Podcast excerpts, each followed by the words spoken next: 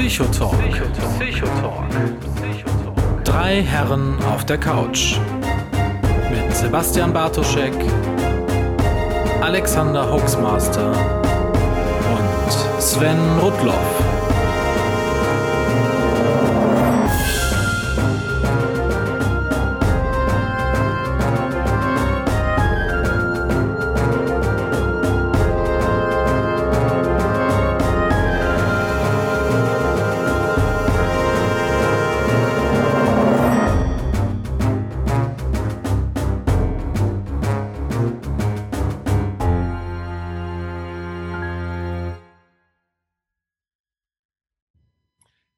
Willkommen, liebe Hörer da draußen an den Empfangsgeräten der Republik Österreichs, der Schweiz und der zugeschalteten Sendeanstalten im Rest der Welt. Ihr seid hier beim Psychotalk und mit mir dabei aus Hamburg zugeschaltet, wie so oft, wie immer, der wunderbare, der einzigartige Alexander Hoaxmaster. Wunderschönen guten Abend.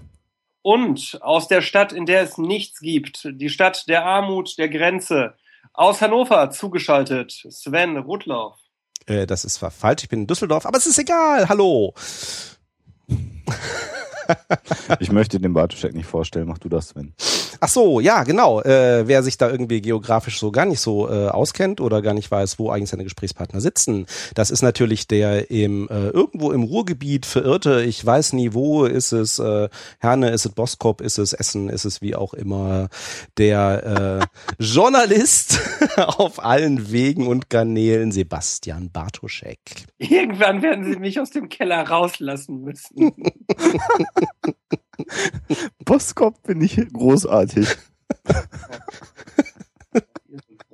Entschuldigung, das wird eine ja, alberne da, da, da, da kommen noch die Bottrop-Äpfel her. Was machen wir denn heute? Ich bin nicht im, im Thema. Ja, gesagt. genau, weil, äh, ähm, liebe Hörer, das wird eine ganz interessante Sendung, weil ähm, aufgrund andersweitiger Verpflichtungen war der Einzige, der Zeit zur Vorbereitung hatte, Sebastian.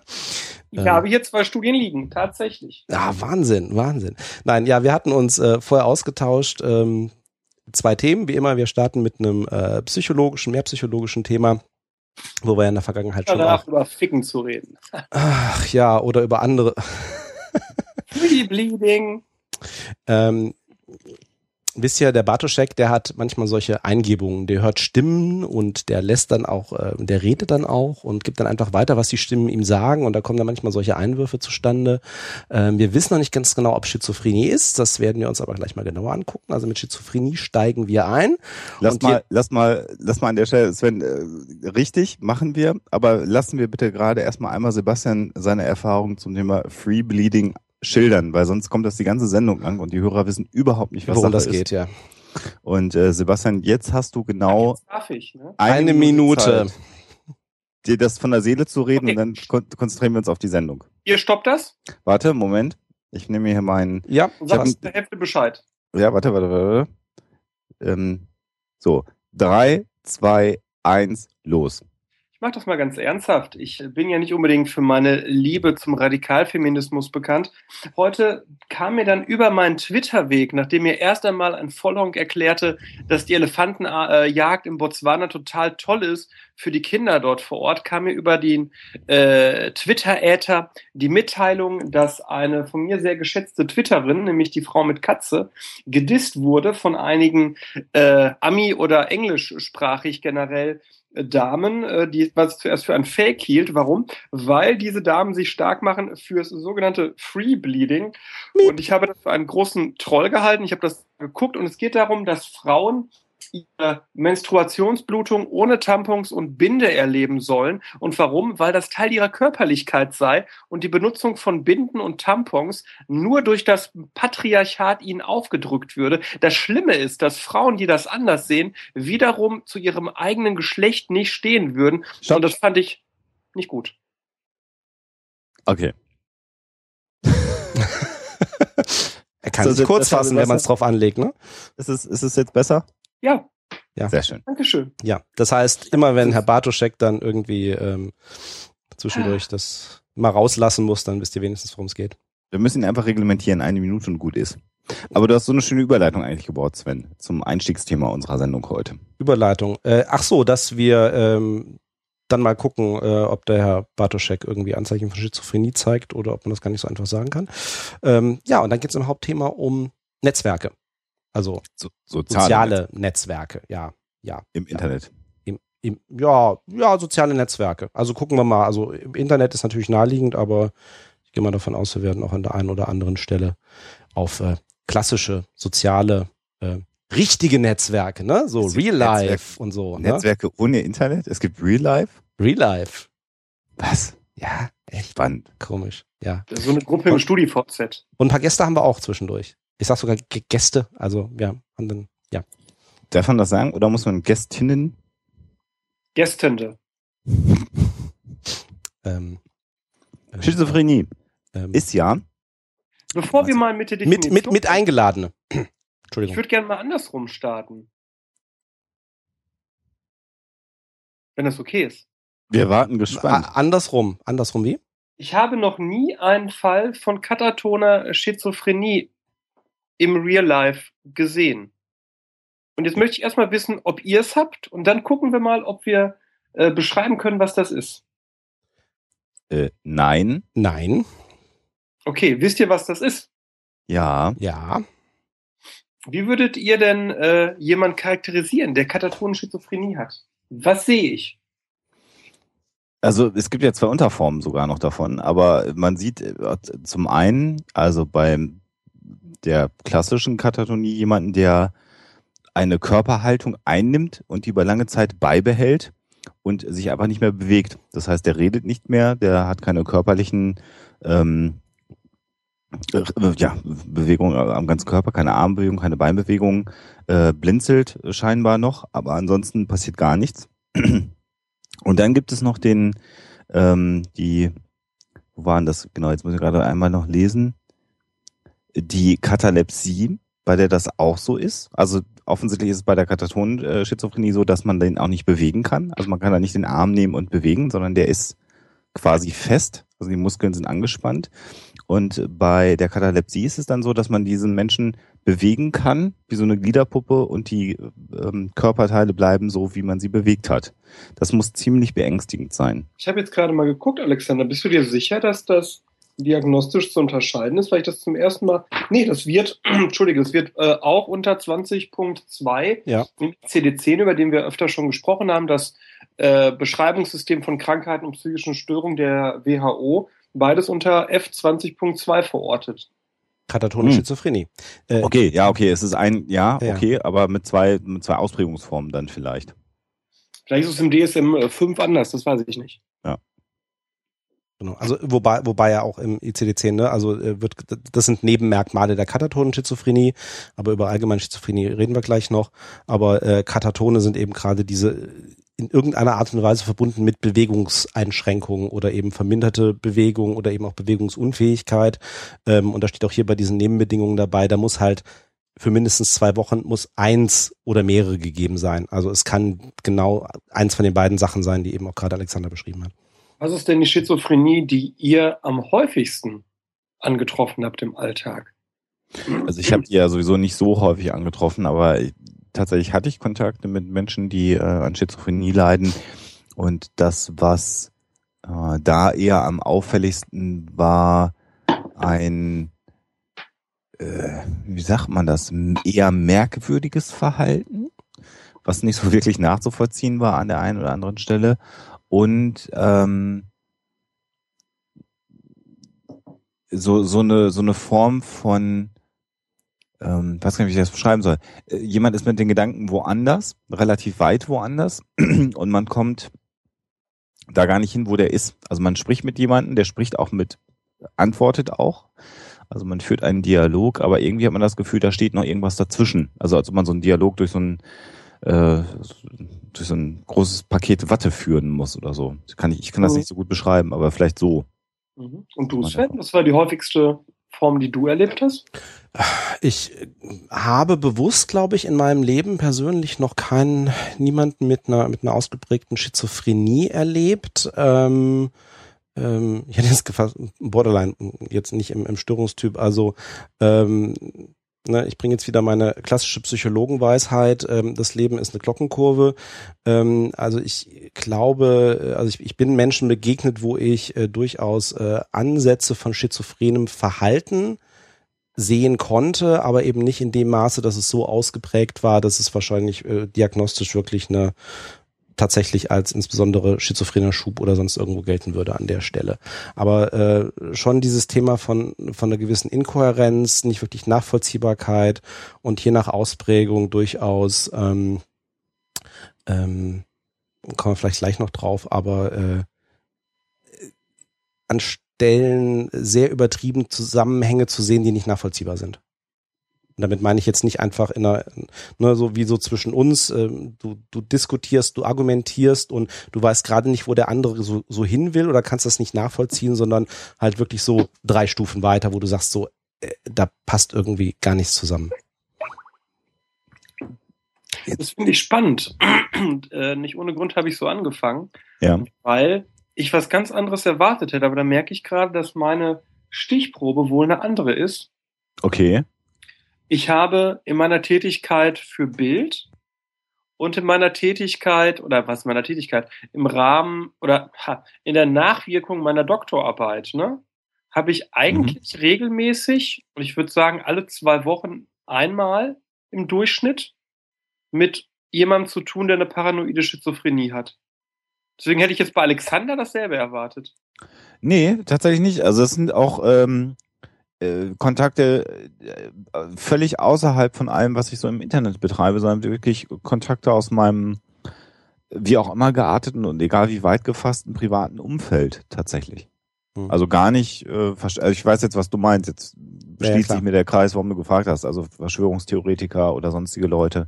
Mhm. Ähm, da gar nicht, weil ich in der Regel auf ähm, Anfragen, die diesen Anschein haben, ähm, meist relativ kurz reagiere und dann äh, erledigt sich der Kontakt. Das ist bei dir vielleicht ein bisschen durch deine Doktorarbeit anders. Mhm. Also weil jetzt gerade auch im Chat gefragt wird, ich habe das tatsächlich so, dass regelmäßig hier Leute auf meiner Büronummer anrufen ähm, und gerade von dem Hintergrund meiner Bildvergangenheit mir dann Sachen erzählen. Mhm. Und äh, ich merke dann relativ äh, fix, und wir werden ja gleich den Bogen schließen zu den allgemeinen Kriterien von ähm, Schizophrenie, dass die eben schizophren sind. Und deswegen ähm, konnte ich auch immer gut nachvollziehen, dass die Schizophrenie die psychotische Störung mit der höchsten Prävalenz, nämlich ein Prozent äh, ist. Das heißt also ein Prozent der, das erkläre ich nicht für euch, sondern für die Hörer, die es draußen vielleicht nicht wissen sollten, dass ein Prozent der Menschen in Deutschland einmal in ihrem Leben eine psychotische, eine schizophrene Episode haben. Das fand ich immer sehr plausibel und kriege aber bei Schulungen, die ich zu dem Thema äh, gebe, Umgang mit psychischen Störungen, immer wieder gespiegelt, dass man sich das ja gar nicht vorstellen könnte, weil man ja nie einen Schizophrenen erleben würde. Und ich mir immer denke, hör ein. so, ne? Ja, aber wobei es natürlich tatsächlich so ist, ähm, damit kommen wir schon so, so, ein bisschen in Richtung irgendwie auch der Kriterien. Die Statistik ist ja, bei Schizophrenie ist es ja in sehr vielen Fällen so, dass äh, viele Menschen so einmal in ihrem Leben einen schizophrenen Schub haben. Also schizophrener Schub, also eine, eine schizophrene Episode, das kann äh, Tage dauern, das kann auch mal Wochen dauern, dann klingt das ab ähm, und ähm, kann dann auch nach kürzerer Zeit, längerer Zeit wieder auftreten. Aber in sehr vielen Fällen ist es halt wirklich eine einmalige Geschichte und ist eben nicht, so, also sozusagen nicht, nicht, nicht chronisch akut, dann immer mal wieder zwischendurch.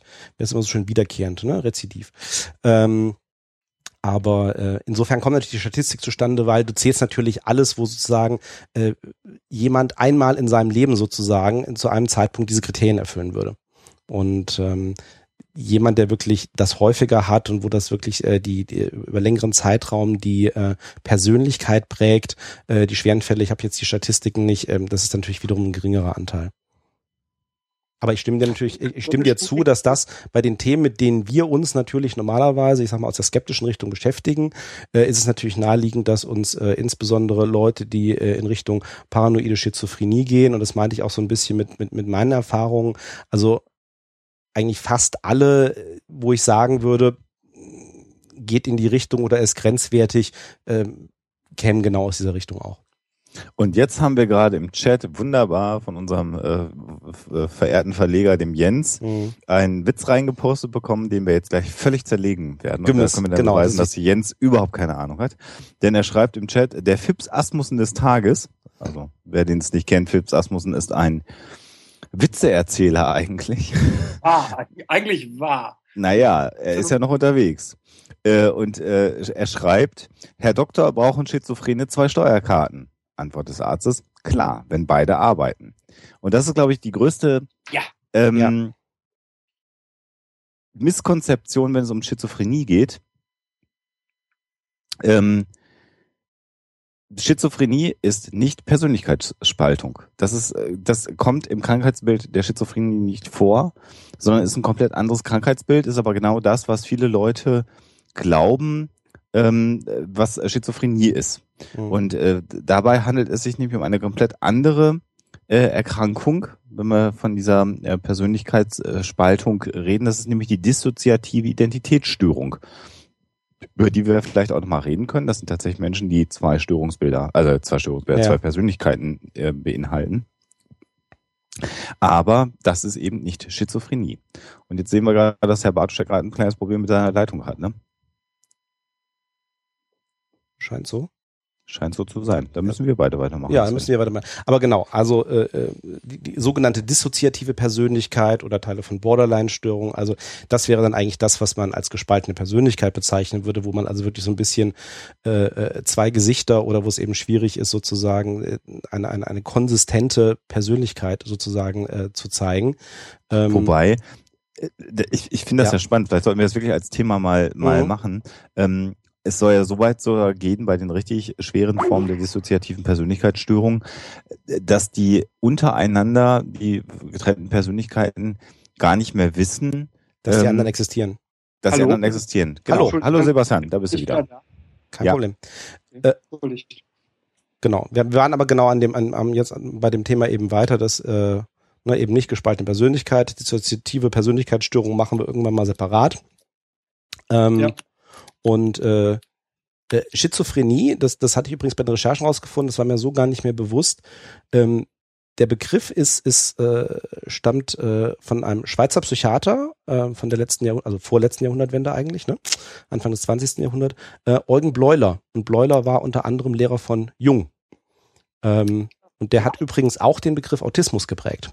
Also ähm, der hat also ganz früh äh, entsprechend auch äh, diagnostische Beschreibungen gemacht, die natürlich jetzt mit dem, was wir heute unter Schizophrenie einerseits mit Autismus andererseits verstehen, im Detail nichts mehr groß zu tun haben, aber so die äh, wesentlichen Erkenntnisse zu sagen, hier gibt es unterschiedliche Persönlichkeitsstörungen, ähm, hat er also aufgebracht. Es ist übrigens auch so, dass das, was Sebastian gerade geschildert hat, nämlich die paranoide Schizophrenie, oh meine Stimme, Moment, so geräuspert, ähm, ja nur eine Unterform der Schizophrenie ist. Vielleicht das noch, was dann, wenn man also die Persönlichkeitsspaltung jetzt mal aus seinem Kopf rausgenommen hat an der Stelle, ähm, dann denkt man, das sind die mit Verfolgungswahn. Die Schizophrenen, die sagen, die Regierung verfolgt mich, die Außerirdischen verfolgen mich, äh, wer auch immer verfolgt mich. Die Aluhutträger letztendlich, Sebastian, ne? Ja. Ähm, aber auch das ist ja nur eine Form oder aber eine Ausprägung. Und, ne? Aber die häufigste, ne? Aber die häufigste, natürlich. Ja. Aber vielleicht fangen wir doch nochmal grundsätzlich. Ich weiß gar nicht, ob ihr das sagtet, weil äh, wo, wo das herkommt, dass man diese Persönlichkeitsspaltung falsch mit Schizophrenie assoziiert. Das haben wir nicht hergeleitet. Okay. Dann mache ich es ganz kurz. Ja. Weil tatsächlich das Faktum, dass Menschen im Rahmen einer Schizophrenie Positivsymptome, also mehr als das Normale haben können, so wie, sowas wie Stimmen hören, äh, Stimmen wahrnehmen und so weiter, führt ja dazu, dass es eine andere Person zu sein scheint, die den Sachen eingibt. Und das hat der Volksmund sehr schnell vermengt mit, äh, die glaubte, dass sie zwei Personen ist. Aber glaubt die nicht, dass sie zwei Personen ist und ist noch viel weniger zwei Personen wie die dissoziative Persönlichkeitsgestörte Person, sondern äh, glaubte, dass da eben noch eine, oder kann glauben, dass da noch eine zweite Person im Kopf ist. Mhm. Da kommt es her diese mhm. sprachliche. Genau. Verwirrung. Und wo wir gerade dabei sind, weil, äh, um das auch gleich rauszunehmen, weil wir reden über Positivsymptome und auch Negativsymptome. Das ist keine Wertung in dem Sinne, dass es also irgendwie gut oder schlecht ist, sondern das heißt einfach nur Positivsymptome ist eben etwas, wo sozusagen ähm, zum Verhalten oder zur Gefühlswelt oder zur Gedankenwelt irgendetwas hinzukommt gegenüber dem, ich sage jetzt trotzdem mal, Normalzustand äh, und mhm. Negativsymptome, wo irgendetwas wegfällt oder unterdrückt wird. Und das kann, und das tritt eben bei Schizophrenie beides aus, genau wie Sebastian gerade gesagt hat. Ähm, Positivsymptome sind eben ähm, die die, die, die nehmen Dinge wahr, ähm, ähm, äh, Stimmen, äh, Zusammenhänge, in, in gesteigertem Maße oder überhaupt Stimmen, Stimmen zu hören, also äh, ähm, körperlose Stimmen zu hören, das wird eben als Positivsymptom bezeichnet. Negativsymptome sind zum Beispiel eben auch äh, Depression, Rückzug, äh, auch, wie es so schön heißt, motorische Vereinfachung. Und damit kommt man dann schon so in diese Richtung katatonische Schizophrenie, wo das dann eben sehr extrem ist, wo äh, also dann wirklich es auch äh, Auswirkungen auf den Bewegungsapparat gibt und eben Gesten und Mimik etc. Ähm, und das ist eben deutlich herabgesetzt in vielen Fällen und das ist dann ein Beispiel für Negativsymptome bei der Schizophrenie. Was ich auch Affektverflachung, ne? Affekt. Genau, da wollte ich jetzt gerade ja, auf eingehen. Genau. Das, das ist genau wie bei wie bei Depressionen gibt's das ja auch die Affektverflachung.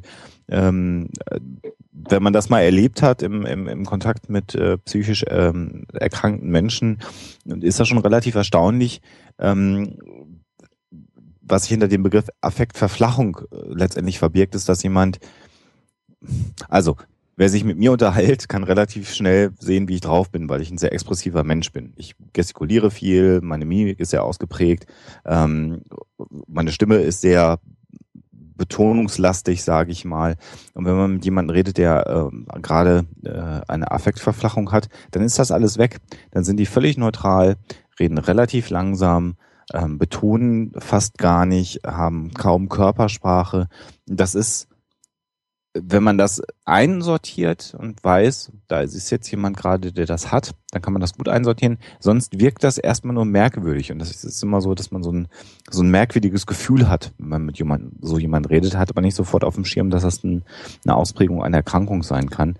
Und das gilt ja so eine Affektverflachung, also das gibt es bei depressiven Erkrankungen, bei der Schizophrenie oder aber auch bei ja, ähm, psychopathischen Störungen, bei der Psychopathie, über die es demnächst bei Huxler übrigens mal was gibt. Kann ich mal an der Stelle kurz erwähnen. Mhm. Auch schizoaffektiven Persönlichkeitsstörungen mhm. und natürlich bei einigen Drogenintoxikationen, ne? Genau, ja, stimmt, mhm. da kommt das auch vor. Ähm, wo, wo du es gerade sagst, das äh, ist nämlich auch dabei, also äh, Schizophrenie geht eben auch äh, sehr häufig mit äh, anderen Krankheiten einher, also ähm, sogenannte Komorbidität, hatten wir auch schon häufiger mal erwähnt. Äh, Depression ist so ein Fall, weil natürlich äh, jemand, der also eine ausgeprägte Schizophrenie hat, natürlich auch sehr darunter leidet, gleichzeitig ohnehin ne, diese Affektverflachung eben auch eintritt. Ähm, und ähm, eben auch sehr häufig, ähm, also fast die Hälfte der äh, ähm, äh, Schizophren, äh, mit Schizophrenie erkrankten ähm, Substanzmissbrauch, also Medikamente, Drogen, Alkohol, ähm, natürlich auch im Sinne von einer gewissen, Versuch einer gewissen Selbstmedikation an vielen Stellen. Das ist ähm, ja eine Deutung, ne? Das ist ja die alte Henne-Ei-Problematik. Ja, ja, klar, was kommt zuerst, klar, ne? Das ist irgendwie, ähm, genau. Weil umgekehrt kann man natürlich auch sagen, äh, gibt ja auch Hinweise darauf, äh, klar, natürlich sind äh, äh, gewisse Drogen, gewisse Substanzen natürlich auch wiederum förderlich, dass du im Grunde auch äh, schizophrene Episoden oder Schübe bekommen könntest. Alkohol hatte ich äh, letztens in einem Fall, wo ich als Gutachter tätig war. Äh, da hat ein Typ so lange gesoffen, äh, bis er dann im Spätstadium des Alkoholmissbrauches äh, paranoid wurde, was seine Frau angeht, Eifersuchtswahn und gewisse Formen der paranoiden Schizophrenie gehen bei mit Alkohol, äh, ähm, na, mit jahrelang Alkoholmissbrauch einher, ne? Wissen wenige, ist aber so. Mhm. Wahrscheinlich, ähm, weil irgendwann das Gehirn dann doch äh, auch geschädigt wird letztendlich. Ne? Es gibt ja wohl auch Indizien für gewisse hirnorganische Besonderheiten bei schizophrenen Erkrankten. Da ist immer die Frage, was ist kausal zuständig, mhm. aber man kann es ja offensichtlich feststellen, dass es da im frontalen Kortex, also so vorne hinter der Stirn irgendwo ähm, andere Funktionalitäten gibt als bei Menschen, die eine schizophrene Störung nicht aufweisen. Dazu möchte ich ganz kurz ein halb Rant, halb Erklärung loslassen. Gerne. Liebe Kinder, die ihr gestern Dreisat geguckt habt, so wie ich mit meiner Frau, da gab es zuerst eine Sendung zum Thema Impfen bei Kindern und danach eine über Psychoneuroimmunologie. Ähm, wir drei Psychologen hier äh, sind uns, denke ich, alle äh, einer Meinung, dass eine psychische Störung sich somatisch äußern kann oder somatische Gründe haben kann, so oder so, dass es aber auch so etwas wie eine Psyche gibt, wo wir nicht immer ein somatisches Äquivalent haben. Soweit d'accord? So, somatisch, ne? Sonst bist du immer derjenige, der darauf hinweist, körperlich, ne?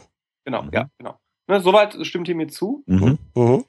Und dann macht es ja Sinn, äh, nicht nur äh, Psychopharmakologie, also nicht nur mit äh, Medizin äh, zu arbeiten, sondern flankierend auch verschiedene Techniken der Psychotherapie zu machen. Richtig? Würdet ihr mir auch zustimmen, oder? Mhm. Ähm, ja. Ich zögere noch. Jetzt rede mal weiter. So, und jetzt kommt das, was Dreisat gestern daraus gemacht hat, nämlich zu sagen, dass da dieser Zusammenhang so ist, wie ich ihn gerade darstelle, ja, Psychotherapie ja gleichzusetzen ist mit Komplementärmedizin und deswegen Komplementärmedizin und integrative Medizin und Alternativmedizin anerkannterweise denselben Stellenwert hätte wie Schulmedizin. Naja, wenn es um die tiefen wenn es um Tiefenpsychologie geht, könnte man da irgendwie, ja. Nee, also Weil es Placebo ist, oder wie? Die hatten einen Chirurgen da von irgendeinem Institut, der sagte dann, Komplementärmedizin wäre total wichtig, weil nicht nur der Körper muss was lernen. Und dann erklären die kognitive Verhaltenstherapie, also das, was wir schon mal oh. bei Depression erklärt haben, Umstrukturierung, äh, Neulernen von äh, Bewertung und so weiter und so fort und behaupten dann am Ende und Studien zeigen, dass diese Art der Komplementär- oder Alternativmedizin wirkungsvoll ist. Und ich hätte gekotzt fast, ja. Das heißt, sie nutzen sich, machen sich Konzepte der Verhaltenstherapie zunutze, labeln das um und sagen, das hat was mit Komplementärmedizin zu tun und dann ist es wirksam und beweisen damit eigentlich nur, dass Verhaltenstherapie wirksam ist. Genau. Mal so. wieder. Ja, äh, mal wieder. Also Verhaltenstherapie ist ja evidenzbasiert. Ja, und insbesondere ist natürlich das auch äh, rein, rein, argumentativ, das, was du eben erzählt hast, ein kompletter Non-Sequitur, weil irgendwie, nur, nur weil selbst wenn das eine irgendwie funktionieren würde, heißt es das nicht, dass das andere funktioniert.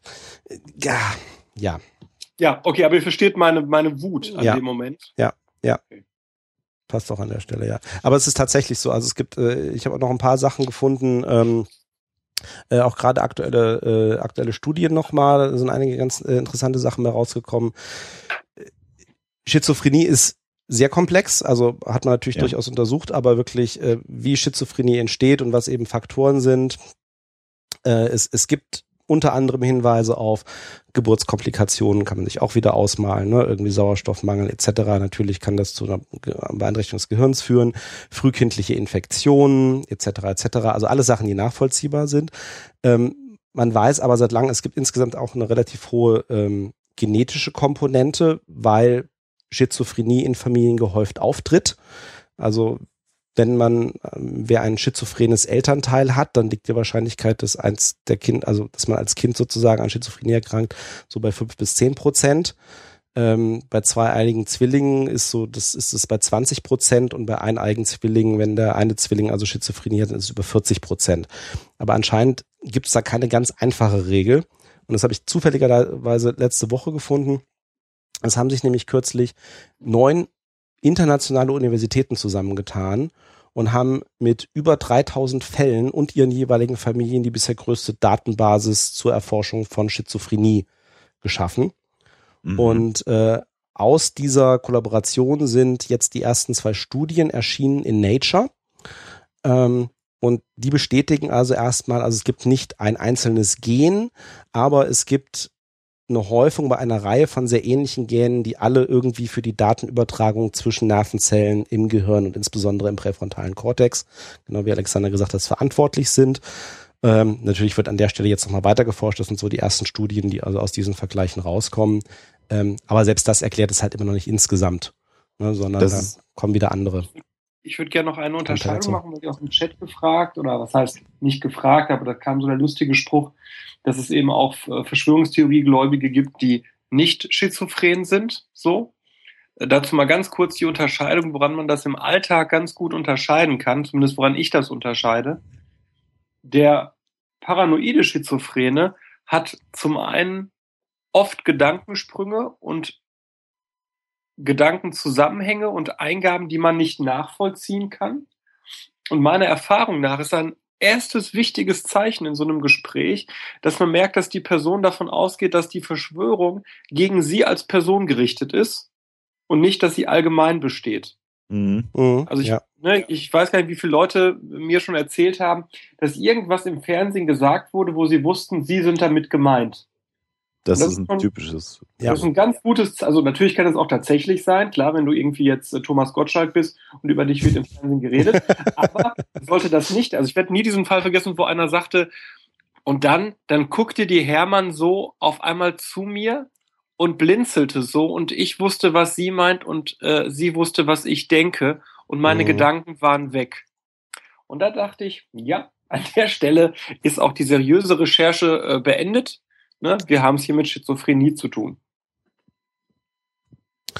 Haben wir denn, haben wir denn die Symptomatik der Schizophrenie ausführlich dargestellt? Weil ich würde gerne noch ein paar Sachen zur Therapie sagen und den, den Heilungsaussichten, wenn man denn dann an einer Schizophrenie leidet. Mhm. Haben wir das, haben wir das gut zusammengefasst oder war das jetzt zu zerrissen, wie Ich habe das das Gefühl, dass ja, weil wir es auch mal, also es, du, es ist war zerrissen, ja, aber ich, ich, hat, ich habe das Gefühl, dadurch war es verständlicher. Äh, gucken wir mal, ob im Chat eine 1 bis 10. 10 ist äh, ideal erklärt, 1 ist, wir haben nichts verstanden. Genau, jetzt müssen wir das ein bisschen überbrücken, weil du weißt ja, dass wir immer Genau. ein paar Sekunden Verzögerung im Äh, Chat zum haben. Überbrücken. Andersrum, der, der Chat hört uns ja, bevor wir es gesagt haben. Ach so. Ach so, funktioniert es mit der Verzögerung. Ah, das ist. Ähm, Wer hat dir das denn erzählt, Sebastian? Eva Hermann. Okay, ich Okay. sehe so mittelgut, scheinen wir das erklärt zu haben. Okay, mag dann einer von euch nochmal zusammenfassen? Ich bin heute nicht in der Erklärbär-Stimmung. 42 ist auch eine schöne Antwort. 42, auch sehr schön. Ja, Sven, fasst du noch mal. Fass ich nochmal zusammen. Äh, was habe ich hier? Ähm, ach, ich habe das ICD hier. Hm. Nein, also ähm, Ich muss mir tatsächlich. das auch mal kaufen. Ich habe das ja nicht, ne? Du hast das nicht. Ich habe das Ich noch hab aus, dem- ich habe das noch aus dem Studium und der schöne Teil und das, das Schöne beim ICD ist hier, Was hat der Alexander nicht? ein ICD-10. 10. Echt nicht? Du Nee. bist doch, arbeitest doch für sowas ähnliches wie die WHO. Ich bin die WHO. Ach, du bist der Mann WHO. Ach, du bist so ein Impf, du, du bist so ein Impfpusher, bist du. Ja, so. Hm. Ja, ja. Wir kommen vom Thema ab. Wir kommen vom Thema ab. Also, ähm, allgemeine Kriterien für eine Schizophrenie sind ähm, unter anderem ähm, Merkmale wie Gedanken laut werden, Gedankeneingebung, also man hat plötzlich äh, Gedanken, wo man das Gefühl hat, die kommen nicht von einem selber, die hat man irgendwie im Kopf, ähm, bis hin zu eben auch kommentierenden Stimmen, die man irgendwie reden hört. Ne? Das kann man sich schon so vorstellen, dass das irgendwie so eine nächste Stufe ist. Okay, sind irgendwo Gedanken da, dann sind es irgendwie tatsächlich personifizierte Stimmen, die dann also auch dann übergehen können bis hin zu ähm, äh, auch so das schöne Beispiel in CD10, anhaltender, kulturell unangemessener, bizarrer Wahn. Also Schizophrenie ist eigentlich so äh, das, was man äh, stereotyp immer so als die wahnhaft, also die, die, die die Stimmen hören, die Sachen sehen, die irgendwelche Halluzinationen haben. Ähm, das sind eigentlich so die Kern, äh, Kernvorstellungen, äh, äh, die Kernmerkmale bei einer Schizophrenie, Halluzinationen, Wahnvorstellungen und eben bis hin zu Paranoia, Verfolgungswahn. Und je nachdem, wie stark das im Einzelnen ausgeprägt ist, werden dann eben nochmal Untertypen unterschieden. Also es ist wirklich eine paranoide Schizophrenie, wo also dieser Verfolgungswahn wirklich im Vordergrund steht.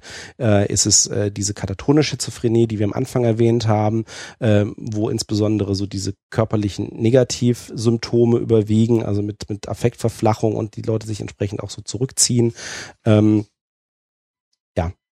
Und dann gibt's noch diverse andere ähm, Was Unterscheidungen. übrigens differentialdiagnostisch eine Hölle ist, Mhm. ist die Unterscheidung zwischen Paranoia als Wahn und paranoider Schizophrenie. Mhm. Ich werde das jetzt nicht im Detail ausführen, weil dann könnte ich den ganzen Abend damit füllen. Aber das ist äh, sehr nah aneinander, äh, ist aber formal gesehen sind das unterschiedliche Störungen. Und, Und- differentialdiagnostisch vielleicht noch gerade erklärt, wenn man das also wirklich unterscheiden möchte, was ist es denn nur? Ist es das eine oder das andere? Ähm, weil das, was man sieht, unter Umständen sehr ähnlich ist, muss man sehr genau hingucken, um festzustellen, was ist es denn, weil die Behandlung nicht dann unter Umständen Ja. unterscheidet. Ja. Gerade kommt im Chat auch noch die Frage, ob sich Schizophrenie eigentlich auch hirnorganisch nachweisen lässt. Wir haben vorhin mal gesagt, man kann natürlich irgendwie, man kann hirnorganische Veränderungen bei Schizophrenen sehen, aber dadurch, dass eben Schizophrenie auch so vielfältig ist, das ist genau das Problem, ähm, dass es umgekehrt nicht funktioniert. Also man kann sagen, okay, ich habe hier eine Gruppe von Leuten, die sind nach Diagnose eindeutig schizophren und ich gucke mir jetzt deren Gehirnstruktur an und vielleicht finde ich da auch einige Gemeinsamkeiten. Das heißt aber nicht, dass ich, Dopaminspiegel, ne? bitte? Zum Beispiel beim Dopaminspiegel, ne?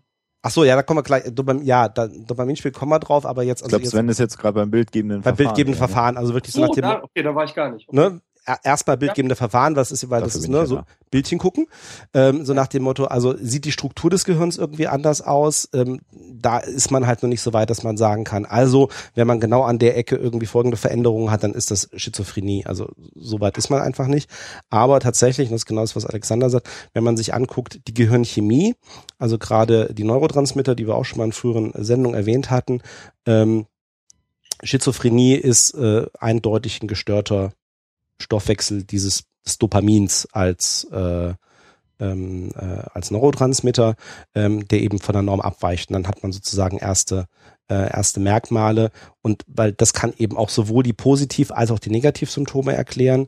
Wir haben mit den Neurotransmittern gesagt und das wird auch dann später, wenn Alexander sagt, für die für die Therapie wichtig.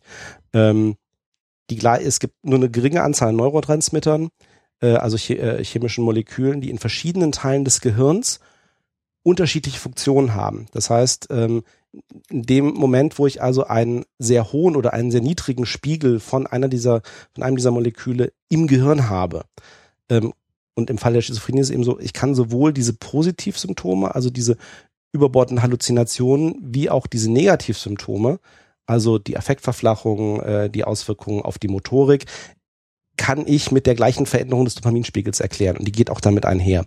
Insofern lässt sich das relativ gut äh, aneinander abgleichen. was gerade auch noch im Chat gefragt wurde, Schizophrenie versus Psychose. Ähm, der Psychosenbegriff ist so ein ganz komisches Kind. Äh, ganz früher in der Mhm. Urzeit der Psychodiagnostik unterschied man Psychosen und Neurosen. Wir haben das an anderer Stelle schon mal erklärt, dass mit dem Abrücken vom tiefenpsychologischen, vom psychoanalytischen Denkmodell man eigentlich, und jetzt kommt eigentlich, diese Begriffe aufgegeben hat aber andererseits eben auch nicht. Von der Neurose spricht heute eigentlich keiner mehr, äh, außer den paar versprengten Tiefenanalysten. Auf der anderen Seite gibt's aber tatsächlich, und da gehören wir, denke ich, alle zu, äh, spricht man über psychotische Störungen oder Psychosen. Und äh, die, ich erkläre das in Schulungen immer so, dass äh, Neurosen von der Idee her das sind, wo wir sagen, das kann ich irgendwie noch nachvollziehen. Das ist quantitativ anders als das, was ich erlebe. Zum Beispiel äh, Angst kennt jeder und Spinnangst ist dann eine größere zahlenmäßige Ausprägung. Und eine Psychose ist, ist von einer anderen Qualität. Das heißt, ich kann es teilweise eben auch gar nicht nachvollziehen und man würde darunter zum Beispiel die wahnhaften Störungen, die äh, Psychosen, äh, die, pardon, die Schizophrenien packen. Also wenn man diesem alten Raster folgen möchte, dann ist die Schizophrenie die größte oder die, die, die zahlenmäßig häufigste äh, Psychose Mhm. oder psychotische Störung. Ja. Und das, äh, auch das kam vorhin schon im Chat, ähm, dass äh, eins der ähm, besten äh, kulturellen Beispiele John Nash, der Film Beautiful Mind ähm, ähm, mit ähm, Russell Crowe als der Mathematiker John Nash, der eben auch den ähm, Nobelpreis 1994 bekommen hat in Mathematik, ähm, der natürlich Hollywood-mäßig wieder ein bisschen vereinfacht, aber eigentlich ganz schön darstellt, wie so die Erlebniswelt eines Schizophrenen aussieht, weil der hat schizophrene Schübe gehabt. Ähm, und da sieht man auch ganz, ganz gut eigentlich die Nähe, was ich am Anfang sagte, wenn das also so ein bisschen abgleitet. Ähm, es kann natürlich in Grenzbereichen auch Vorteile haben, Verbindungen zu sehen, die andere Menschen nicht sehen. Ähm, das kann wunderbarer Kreativität oder auch insbesondere der bei Mathematikern oder entsprechend auch, man sieht plötzlich Zusammenhänge und entdeckt äh, etwas, was andere vorher nicht entdeckt haben. Ähm, aber tatsächlich bei John Nash war es äh, eben auch dann krankhafte Schizophrenie, äh, die mit einherging, dass er also wirklich äh, Wahnvorstellungen hatte, dass er äh, hat, lebt ja noch, ähm, dass er ähm, Er also, lebt noch. glaube, John Nash? Ich Oder ist weiß er kürzlich gestorben? Also Das- mich überrascht das. Ich hätte jetzt gedacht, der ist länger tot, aber nochmal. Aber nein, sorry, Klär, klär, klär, klären wir parallel. Ähm, nee, der lebt noch. Der ist 85. Ähm, und äh, ja, und wo man eben sieht, also ähm, ähm, Spoiler für den Film, aber er, er unterhält sich eben mit Personen, die eigentlich gar nicht existieren, die nur in seinem Kopf existieren. Ähm, er äh, ist auch Teil sozusagen oder er fühlt sich als Teil ähm, einer, äh, einer Regierungseinheit. Da kommt irgendwie so ein bisschen Paranoia mit rein. Äh, er hat ja auch seine Entdeckung so ein bisschen zur Zeit des Kalten Krieges dann entsprechend auch gemacht und äh, das wird schön dargestellt an der Stelle. Ähm, das ist eigentlich so ein klassisches Beispiel wirklich für, äh, wie, wie sich Schizophrenie äußern kann. Übrigens finde ich das, äh, du hast natürlich völlig recht. Ich finde, dass sieben, äh, Quatsch, sieben, äh, äh, Fight Club Ja. Mhm. Ein Beispiel ist für einen Film, der sich nicht entscheidet, ob die Person schizophren oder dissoziativ identitätsgestört ist.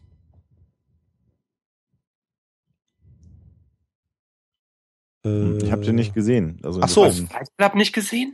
Nein. Dann, dann, dann halten wir jetzt die Klappe, Sven. Ernsthaft? Ja, ja. Alexander guckt Fight Club und beim nächsten Mal reden wir über dissoziative Störung und bis dahin hast du Fight Club gesehen. Yes, Sir. Yes, Sir. Ja, ich, ich kann heute nicht freundlich, habe ich schon mal gesagt. Schick die Gäste. Du bist doch voll, das ist voll, alles vollkommen in Ordnung. Okay. Ähm, Ale- Alexander wollte noch was zur Therapie sagen. Ja, genau, Sebastian. Nicht du bestimmst hier, wie es hier abgeht, sondern ich, wir sind nicht fertig mit Schizophrenie. Ne? Nur Ja. mal ganz kurz. Schick die Gäste rein. Glaube ich, Spinne. Was? Wo? Hast du, hast du gar nicht gehört, diese kleine Spitze von dem, von dem Bartoschek da Echt? aus dem Ruhrgebiet, aus dem Keller? Wenn machen wir eh Vielleicht zwischendurch hast mal du auch nur was gehört, was gar nicht da war. Äh, das wird die Aufzeichnung zeigen, mein lieber Sebastian. Ich höre sehr gut zu. Das ist mein Problem mit diesem Podcast. Ausreden gelten da nicht. Apro ap apropos Klugscheißer gegen Klugscheißer. Max im Chat sagt gerade, Nobelpreis für Mathematik gibt's doch gar nicht. Hab ich auch nicht gesagt. Er ist Mathematiker, hat den Nobelpreis bekommen für Wirtschaftswissenschaften. Er war nämlich Spieltheoretiker. Den kriegt nämlich jeder, den haben sogar schon Psychologen bekommen. Genau, das äh, ist der- genau äh, das ist der Nobelpreis, den die Leute kriegen, für die es keinen eigenen gibt. ja genau Das das. ist doch aber tatsächlich im Nachhinein erst gestiftet, ne? Der Wirtschaftsnobelpreis, meine ich, oder? Müsste am Zapfer nicht auch einen Wirtschaftsnobelpreis kriegen? Sehr gut, sehr gut, Tommy. Alexander, Therapie. Wolltest Therapie. du was erzählen, aber ich will dich nicht bevormunden. du guter. Äh, Gerade wird im Chat mehrfach erwähnt, äh, Autismus, ob das über äh, auch im Gebiet der Psychologie ist. Auch das wir, können wir sicherlich mal als Einstiegsthema benutzen. Ähm, obwohl das relativ schwierig finde ich, diese Thematik Asperger, Autismus, aber da können wir sicherlich vielleicht auch nochmal drüber reden, um den Chatter. Und Ja. es gibt ihn ja gar nicht mehr demnächst, aber das können wir echt beim nächsten Mal klären. Auch das. Behandlung. Ist denn Schizophrenie heilbar? Das ist ja das, also wenn man es denn mal hat, ähm, mal abgesehen von der spontanen Remission, das heißt, jeder, also ein Prozent der Bevölkerung hat das mal irgendwann eine Phase, das haben wir ja zu Genüge schon erklärt. Ähm, dann geht's irgendwann wieder weg und kommt nicht wieder. Dann kann man sagen, das ist von alleine geheilt, spontane Remission ist wieder weggegangen. Ähm, es ist aber so, dass Personen, die die Schizophrenie als chronifizierte Erkrankung behalten oder dann eben als ausgeprägte Erkrankung haben, eben keine schizophrene Phase, sondern die Schizophrenie haben, ähm, eher schlechte Heilungsaussichten haben. Das muss man so sagen. Die Erkrankung geht nicht weg, aber sie ist sehr gut zu behandeln. Äh, und da sind wir in einem Gebiet drin, was ich als junger Student, ich habe das ja schon mal im Psychotalk erwähnt, am Anfang meines Studiums ganz anders gesehen habe, nämlich das Schlagwort Psychopharmaka, wo ich gesagt habe, na, hier Pillen reinschmeißen und die Leute irgendwie abschießen mit irgendwelchen Neuroleptika, da, da muss man sich nur mehr Mühe geben. Die Schizophrenie ist eher so eine Erkrankung, wo die Patienten eher von heute, glücklicherweise gibt es die atypischen Antipsychotikas, gut profitieren und auch gute Heilungsaussichten oder nicht Heilungsaussichten, aber Aussichten auf ein beschwerdefreies Leben, so muss man es vielleicht Mhm. mal formulieren, haben an der Stelle. Und das finde ich relativ spannend, weil äh, andere äh, Erkrankungen aus dem mm, psychopathologischen Spektrum, wenn man denn mal so fassen will, durchaus gute Heilungsaussichten haben, zum Teil sogar nicht medikamentös. Äh, bei der Schizophrenie ist das halt komplett anders, sondern da ist es eher so, dass man im Zweifelsfall sein Leben lang Antipsychotika nehmen muss, um ein normales Leben zu führen. Und dann könnte man jetzt natürlich den Schlagspruch wieder bringen, vielleicht sind nur alle anderen verrückt und ich bin normal, aber mhm. wenn jemand glaubt, dass die Regierung aus dem Fernseher zu ihm spricht, ist das schon eher ungewöhnlich. Mhm. Nur zu ihm spricht. Nur zu ihm spricht. Nur zu ihm spricht, ja, ja, klar. Also natürlich spricht das Fernsehen zu uns, wenn man davor sitzt, klar. Mhm. Also insofern ist ähm, fast die einzige Behandlungsmethode der Schizophrenie durch ähm, äh, Psychopharmaka. Es gibt noch, ähm, früher hat man das gemacht, ähm, die Lobotomie. Da haben wir tatsächlich dann im äh, frontalen Kortex äh, rumoperiert und hat Nervenbahnen zwischen dem Thalamus und dem Frontallappen und zum Teil auch graue Substanz aus dem Gehirn einfach mal großzügig entfernt. Dann waren auch die Wahnvorstellungen in der Regel vorbei, aber man hatte im Zweifelsfall auch eine andere Persönlichkeit nach der OP äh, im Bett liegen. Also insofern natürlich äh, heute keine, keine Methode der Wahl mehr, aber früher hat man natürlich gerne auch äh, aus so einem mechanistischen Bild vielleicht heraus äh, die Lobotomie benutzt, um solche Erkrankungen zu behandeln. Es gibt Untersuchungen, und zwar relativ ausführliche Untersuchungen zur Elektrokrampftherapie, EKT, in Bezug auf die Schizophrenie, die zunächst äh, recht vielversprechend ausgesehen haben. Da nochmal, auch das hatten wir schon mal in der Episode drin, nicht Leute werden festgeschnallt und unter Strom gesetzt, sondern sie werden sediert, sind betäubt und bekommen da sehr kontrolliert ähm, Elektroimpulse.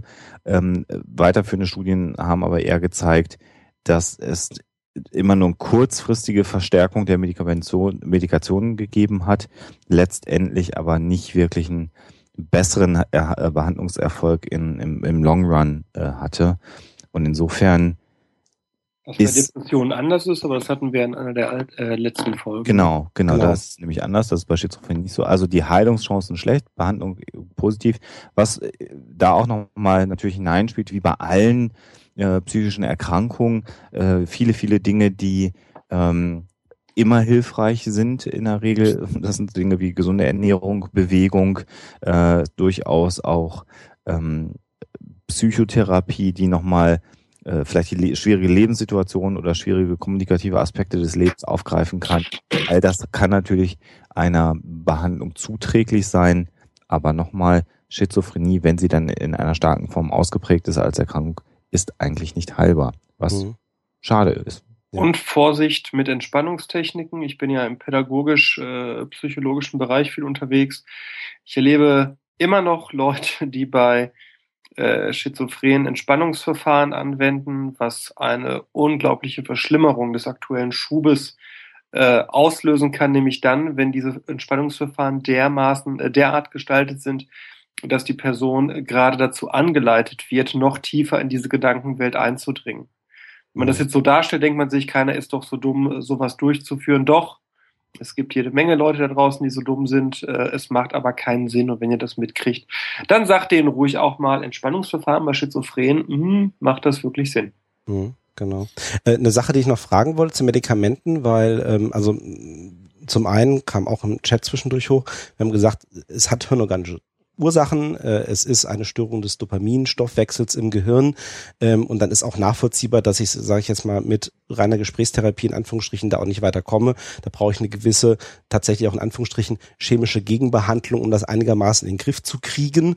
Ähm, und das ist eben auch nicht was äh, eben einfach durch, äh, das mache ich halt einmal und dann ist gut, sondern das ist eben tatsächlich eine dauerhafte Behandlung. Da muss jemand äh, entsprechend ordentlich eingestellt werden und ähm, dann äh, können die auch einigermaßen beschwerdefrei dann eben weiterleben. Aber da wollte ich noch fragen, weil, genau wie wir geschildert haben, war das Problem ja bei den ähm, früheren Neuroleptika auch hm. an der Stelle.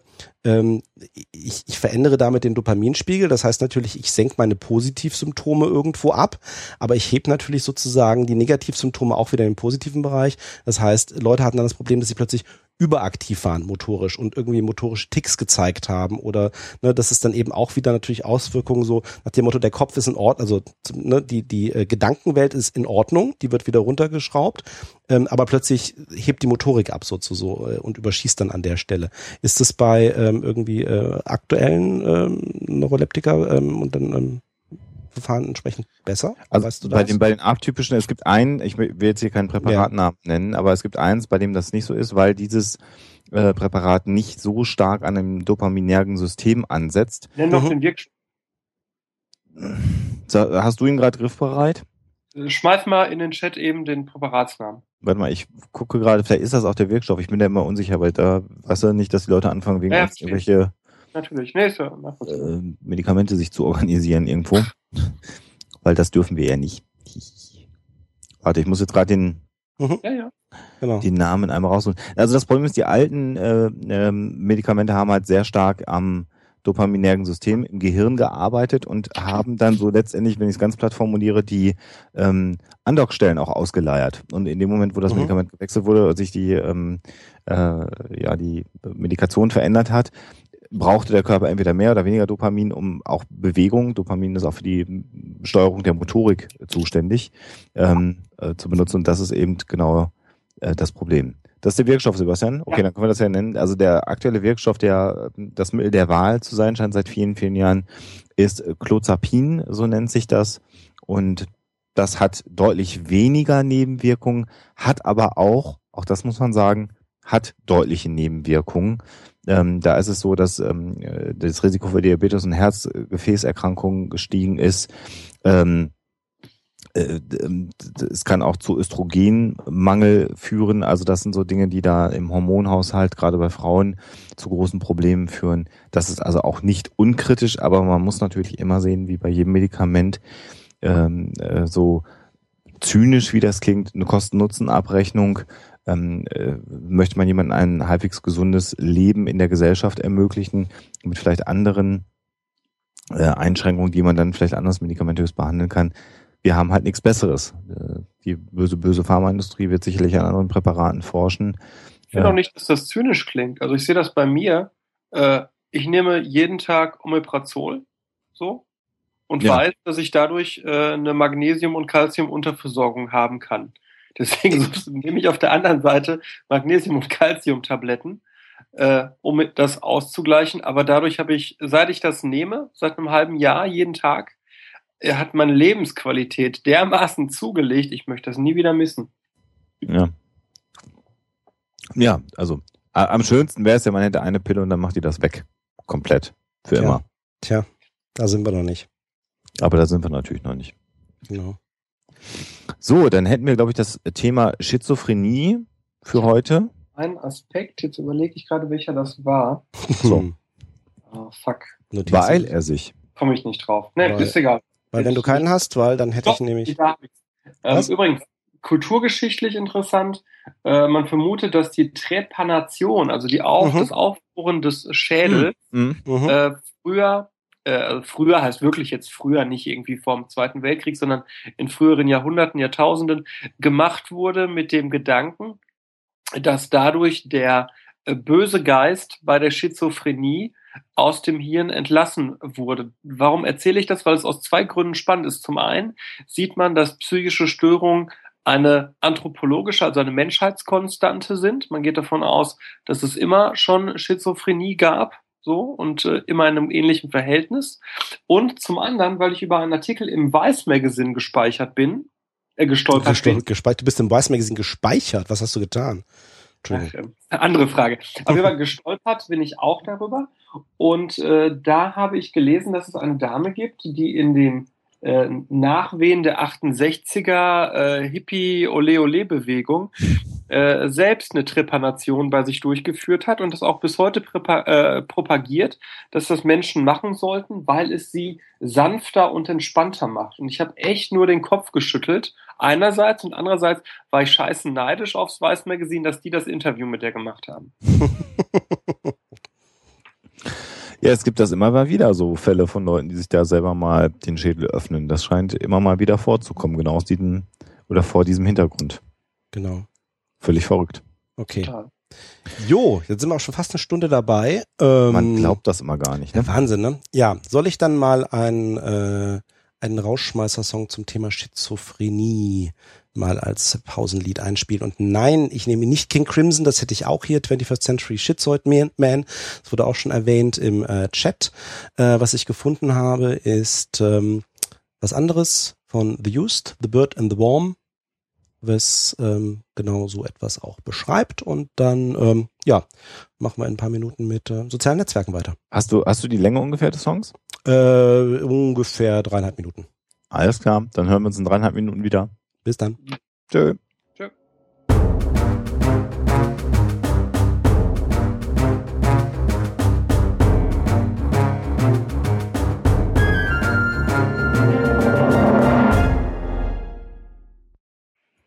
Und da sind wir wieder. Ui. Haben wir was sehr experimentelle Musik heute. Och, ich, ich habe noch ganz andere Geschichten dabei. Warte mal ab. Ja, aber das war ja auch zum Thema Schizophrenie. Insofern genau. passt das ja an der Stelle ganz gut. Ja, wir wollen heute mal über soziale Netzwerke sprechen. Etwas, mit dem wir ja eigentlich gar nichts zu tun haben, ne? Nee, ähm, du überhaupt nicht. nicht, weil Nee. so, soziale Netzwerke irgendwie, nee, weil äh, nur weil wir einen Podcast machen, den wir auf Twitter, Facebook, App.net verbreiten. Google Plus. Bitte was? Wir sind auch auf Google Plus, du glaubst es gar nicht. Freunde, wir wollten über Sachen reden, wo auch andere Menschen sind. Ne? wir, sind, Also, wa- wir sind wahrscheinlich auch auf MySpace, wenn es nach dir geht, oder? Genau. MySpace, StudiVZ, VZ. Äh, VZ, äh, Casa Light und sowas alles. Ja, ja. Ich, ich werde übrigens seit geraumer Zeit hier genötigt, ähm, zu erwähnen, dass es auch ein soziales Netzwerk namens äh, Gay Romeo gibt. Aber Ach das so, mache ich jetzt da kriegst du mal E-Mails oder wie? Ja, ja. Was ist das für ein Netzwerk? Also ich, ich kenne das nicht. Äh, ja, das kannst du dir mal zu Hause demnächst selber angucken. Mache ich jetzt gerade mal. Ich bin im Büro. In meinem Büro. Und du bist ja dein eigener Chef, da musst du auch keine Angst haben, wenn jemand in deine Browser-History reinguckt. Hey, Romeo. Seniorentreff gibt's übrigens auch. Da bin ich jetzt registriert aus Gründen. Seniorentreff.com. Aus Das ist ein sehr Gründen. schönes soziales Netzwerk übrigens. Ganz ernsthaft mal. Finde ich toll. Für Leute so 60 plus ist das wirklich gut aufgebaut. Schön. Mhm. Das ist Gay Romeo. Da sehe ich irgendwie, oh, ist halt für Schwule, ne, oder? Äh, genau. Ja, und? Also, ja, super. So. Ähm, was macht denn ein Netzwerk sozial? Dass wir da sind. Ja, also äh, äh, ein bisschen ernsthaft. Also spannend ist es ja schon, dass ähm, heutzutage seit vielleicht Beginn des Jahrtausends immer mehr Menschen, und zwar immer richtig viel mehr Menschen, ähm, ihr Beziehungsgeflecht, wenn man das mal immer so Mhm. nennen möchte, ins Internet hinein verlagern. Ähm, früher hatte man Ich, ein, ich bin für Ausdehnen, nicht verlagern. das ist eine, das ist ein schöner, schöner Einwurf, den du da machst. Mhm. Es gibt beides wahrscheinlich, ne? Ja, Ich- Äh, verlagern aus den, ähm, äh, ich versuche eine Formulierung zu finden, äh, ich empfinde es als eine natürliche Entwicklung, dass Menschen die neu gegebenen Möglichkeiten nutzen, mit anderen Menschen in Kontakt zu treten. Es sind andere, kan es sind andere Kanäle. Empfindungen zu begrenzen. Bitte? Und wer wären wir, dich in deinen Empfindungen zu begrenzen? Du guter. Dein phänomenologischer Deutungsrahmen bleibe unangetestet, Sven. Das heißt nicht, dass du mir zustimmst. Ähm. so schön mit euch. Ne? so schön. okay, nein, also nein, aber es natürlich das ganz kurz es, alle es, aufklären. Der, der, der Dialog war eigentlich nur laber mal. ja, Ja, genau. Ich, ich erzähle jetzt nicht die eine Geschichte. Es ist äh, ja, ich hatte mal eine ähnliche, mal einen ähnlichen Kommentar von einem Juristen irgendwie. Ich habe eine schöne Argumentation gebracht und er hat mir dann mit juristischen Deutsch gesagt, die ist zwar voll, also übersetzt vollkommener Blödsinn, aber ich lasse es mal durchgehen. Das ist nicht so schön, ne? Nee. Ja, also. Ja. Aber das ist schon. Entschuldigung, jetzt habe ich gerade hier so Beingummi im Mund. Aber das ist schon eine äh, ne, ne, ne schöne Geschichte, Sebastian. Unsere, unsere beiden Ansätze. Also natürlich ist Verlagern äh, eine Wertung meinerseits. Das ist ja auch das, was ganz viele mh, Menschen sehen und befürchten, dass man sozusagen sein ganzes soziales Leben nur noch virtuell im Netz stattfinden lässt und gar kein echtes äh, Leben mehr hat. Ja. Äh, und du sagst es sehr schön, ja, nu, äh, und du sagst es sehr schön, ausdehnen. Das ist so auch das, wenn wir Ja. dann mal uns nachher selber fragen würden, wie wir denn mit äh, sozialen Medien umgehen, äh, so wie ich es auch definieren würde. Ich würde nämlich auch sagen, ähm, die sozialen Netzwerke im Internet sind für mich eine hervorragende Möglichkeit, mein soziales Netzwerk, mein real existierendes soziales Netzwerk auszudehnen, größer zu machen und vielleicht Personen zu erreichen, die ich sonst nicht erreichen würde. Und ich möchte, ich möchte eigentlich gleich an der Stelle, weil ich meine, das ist natürlich auch äh, ne, in, in diesem schönen Neuland Internet äh, ja auch fast schon geflügeltes Wort geworden. Dieses Thema von Real Life und was ist jetzt eigentlich real? Ich glaube, das braucht andere Begrifflichkeiten, weil das ist für uns ja auch real. Ich meine, da sitzen auch reale Menschen auf der anderen Seite. Ähm, natürlich ist es eine Zumindest glauben wir das. Also habt ihr diese Stern-TV-Sendung gesehen, äh, wo es darum ging, wie Menschen Menschen spielen über Accounts? Hm. Wir sehen nicht, aber ich weiß, was dahinter steckt. Da war Lydia auch in der Show. Ich habe keine Peilung mehr, wie das hieß. Da gab es auch irgendwie so einen schicken Fachbegriff für Sven. Du bist doch unser Fachbegriff, Mensch. Was, äh, wofür nochmal? Also es ging darum, dass beispielsweise eine Frau über Jahre hinweg mit jemandem eine Beziehung geführt hat, den sie online kennengelernt hat, auch immer nur online und Mhm. nie über Skype mit Kamera, aber Skype ohne Kamera. Und am Ende stellte sich raus, dass diese Person sie nur verarscht hat und de facto eine äh, Professorin war, äh, eine, also eine sie, eine Professorin in den USA, die einfach sich ein scheiß Spiel damit gemacht hat. Und da gab es irgendeinen Begriff für, der mir aber natürlich, äh, die ich nicht recherchiert habe. Identity Theft ist es? Nee, nee, nee, nee. Theft Es ist ja, ist ja nicht, kein Diebstahl. Nein, nein, Genau. um Gottes Willen. ja, Also, genau. das wäre, gut, das wäre tatsächlich, wenn du, wenn du eine, eine, eine andere real existierende Person sozusagen, Genau. deren Genau, Identität ja, annimmst, ähm, aber ni- ni- nichts anderes nicht vorspielst. Nein, das ist ja sozusagen eine Kunstgestalt, die du da vorspielst. Ja. Genau. Oh, ich weiß nicht mehr, wie das heißt. Fuck. Aber Lydia Benecke da, war dafür da. Socken, Sockenpuppen-Account, sagt dir jemand. Ja, ich glaube, Ja. das war nicht der Begriff, den hätte ich Nein. mir gemacht. Aber, aber, aber, aber, aber der Punkt, und äh, Jo sagt das auch schön im Chat, äh, es ist einfach so, dass wir jetzt ein neues Medium haben, äh, über das sich eben solche sozialen Netzwerke bilden können, eben nicht nur sozusagen äh, Face-to-Face, würde ich jetzt mal sagen, ne, im Sinne von real, also nicht real, sondern Face-to-Face, also sozusagen äh, Leute, die ich, ähm, denen ich wirklich persönlich äh, physisch schon mal begegnet bin, mit denen ich mich physisch an einem Ort befindlich sozusagen unterhalte, ähm, sondern zum Teil Leute, die ich vielleicht auch nur aus dem Netz kenne oder selten sehe. Ich glaube, wir hatten das Thema mal, Alexander, kürzlich, ne? Ja, wir Äh, können das, wir können das ja mal sagen. Also wir, wir können ja mal den Chat, wenn, während wir weitermachen, mal schätzen lassen, wie oft Sven und ich uns schon real von Angesicht zu Angesicht gesehen haben. Also real wirklich in dem Sinn auch nicht Skype, sondern wirklich an einem Ort zusammen gewesen, gesprochen, äh, Mit anfassen quasi. Mit anf also bitte. Ja, aber ja, ja, genau. Anfassbar, anfassbar, anfassbar. Das macht mich wieder neidisch, ne, weil ich nicht dabei war beim Anfang. Ja, du hast ja schon viel mehr Quality Time mit dem Hoaxmaster. Vor allem Sebastian haben wir uns schon mehrfach Hotelzimmer geteilt. Ja, wir Ja, waren auch mm, nackt unter der Dusche. Was waren wir? Wir waren beide nackt unter der Dusche. Das ist richtig. Ja. nacheinander. ja, gut. aber Der war billig, Bartoschek. Apropos billig, ganz kurz als Einschub. äh, es muss keiner jetzt wegschalten. Meine Frau wird mir äh, äh, per SMS schicken, wer im Dschungelcamp rausgeflogen ist. Das heißt, obwohl äh, Dschungelcamp parallel läuft, könnt ihr beim Psychotalk bleiben. oh Gott. Ja. Ja, das ist, das ist, das ist, ich bin hier Und das ist etwas, was ich als nicht reales Leben äh, sehe. Ich, äh, aber gut. Kundenfreundlichkeit, dass du als Energiekonzernsklave das nicht kennst, das ist mir bewusst. Aber für mich als Selbstständigen ist es ganz selbstverständlich, dass wir unseren Hörer verwöhnen. Für mich als, Spannend. für mich äh, als, schön ist übrigens, Sven, ich sehe gerade im Chat fünfmal und einmal im Darkroom. aha. Woher weiß der das? Der Ben, war der dabei? Haben wir nicht gesehen. Ich habe den nicht angefasst. Im Darkroom Weißt du's? Finde ich eine sehr großartige Aussage. Ich könnte noch mal auf die Hitzelampe zurückkommen im Hotelzimmer, vor der Dusche. Ja, das hatte ich zuerst nicht so ganz verstanden.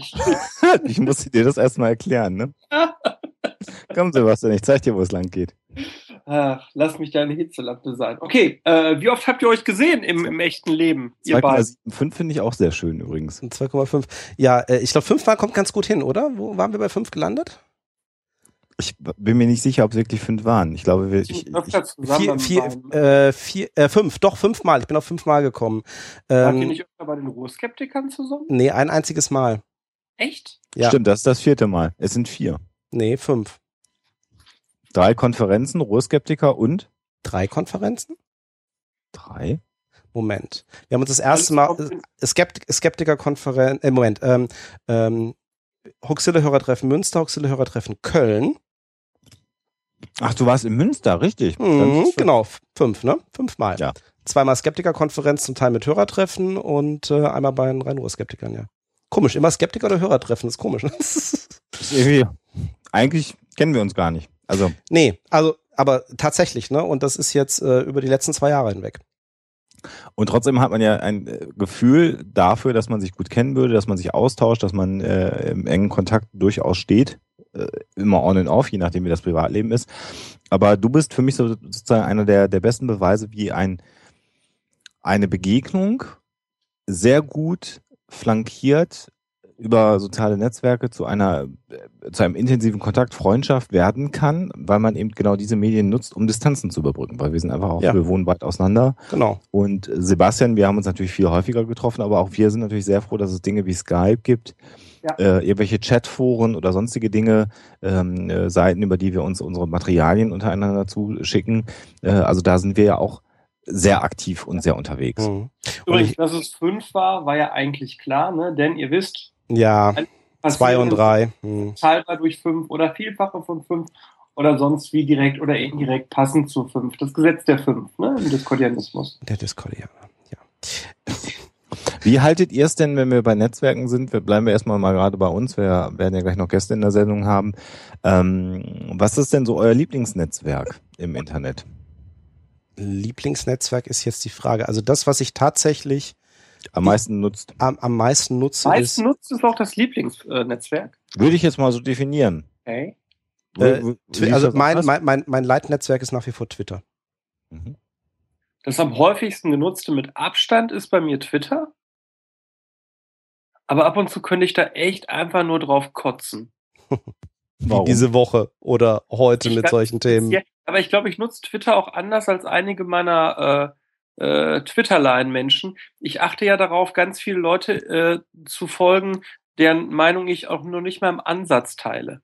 Einfach um mich nicht abzuschotten gegen andere Meinungen. Und das führt immer regelmäßig zu Kotzreizen bei mir. Weil du dich mit Dingen auseinandersetzen musst, mit denen du dich eigentlich sonst nie auseinandersetzen würdest. So ist das. Und das passiert mir nur bei Twitter, weil ich ganz bewusst eben den Leuten folge, die aus meiner Sicht erst einmal falsche äh, Meinungen vertreten. Mhm. Und ab, würdest du dann auch sagen, würdest du sagen, dein Lieblingsnetzwerk ist dann ein anderes? Ich überlege gerade. Ja, du hast es ja gerade aufgemacht, ne? Ich glaube, äh, das ist, ist eine WhatsApp-Gruppe, ein Medium, äh, ein Netzwerk. Äh, warum nicht? Also es kam auch im Chat gerade die Frage, ist, ist, ist IRC, also ist, ne, Chatrooms, sind das auch Netzwerke? Klar. Klar, eigentlich schon. Also, ähm, So wie Imageboards ja auch Netzwerke sind. ja. Dann Also ist, dann ist mein Lieblingsnetzwerk die WhatsApp-Gruppe mit meinen äh, Jungs, mit meinen Jungs. Punkt. anderes Medium ist. Du hast, du hast eine für dich, äh, für dich definierte äh, Gruppe von anderen Menschen, mit denen du regelmäßig im Austausch stehst, mit manchen mehr, mit manchen weniger, aber du hast ein gewisses Medium, über äh, das du es machst und du hast irgendwie diese, diese definierte Gruppe. Okay. Wenn, wenn, wenn wir das mit reinnehmen, dann kann ich jetzt ja, werde ich einen Awe-Effekt äh, pro, provozieren. Dann ist natürlich mein Lieblingsnetzwerk äh, der WhatsApp-Chat mit meiner geliebten Ehefrau. Ja, aber Oh, oh. ah, das ist ja kein Netzwerk. Naja. Macht mir mal ein gutes Wochenende, der Spruch. Ähm, Ja, ich probiere dann gleich auch mal. ja, jetzt ist jetzt eine Kopie, Sebastian. Das ist. Das Glück ist mit dem Kreativen. Hatte ich ihm alles in der Pre-Show gesagt. Ähm, aber um, um natürlich jetzt auch mal mich mal einzubringen, ähm, tatsächlich mein Lieblingsnetzwerk ist bei mir auch definitiv Twitter. Ähm, ich gucke manchmal über den Tellerrand hinaus, ähm, äh, habe allerdings Twitter für mich auch so ein bisschen als Feel-Good-Medium. Das heißt, wenn mich etwas zu sehr ähm, belastet, dann wird das ausgeblendet irgendwann und äh, dann sehe ich das nicht und dann mache ich das immer so, dass ich das mal so einen Monat ausblende. Dann merke ich, dass es mir in dem Monat deutlich besser geht. Dann kommt das wieder, dann geht es mir wieder schlecht und dann irgendwann verschwindet das ganz von meinem Äther. Wobei ich allerdings extrem wie viel bei Facebook auch mache. Also wir haben ja bei ähm, Facebook insbesondere mit unserem Huxilla Podcast eine inzwischen relativ große Fanseite. Ich finde fast 3000 Likes der Seite doch sehr, sehr viel. Und ähm, da gibt's auch sehr viel Interaktionen und sehr viel Dinge wie Themenvorschläge oder so. Natürlich nutze ich das äh, an der Stelle so, so dass ich Facebook nach wie vor auch mag. Und äh, wenn ich einmal ganz kurz den Bogen zu Podcastern schlage, die Aversion von Podcastern gegen Facebook an vielen Stellen nicht so wirklich verstehe, weil es eben auch Menschen gibt, die Podcast hören und eben nicht bei Twitter sind, sondern bei Facebook sind. Das die sind auch froh, wenn sie. Eines Pseudogetue. Diese Aversion gegen Facebook ist ein einziges, ich möchte mich abgrenzen von einer anderen sozialen Gruppe. Das kann man gerne so sehen, weil man soll nicht so tun, als hätte das inhaltlich logische Gründe.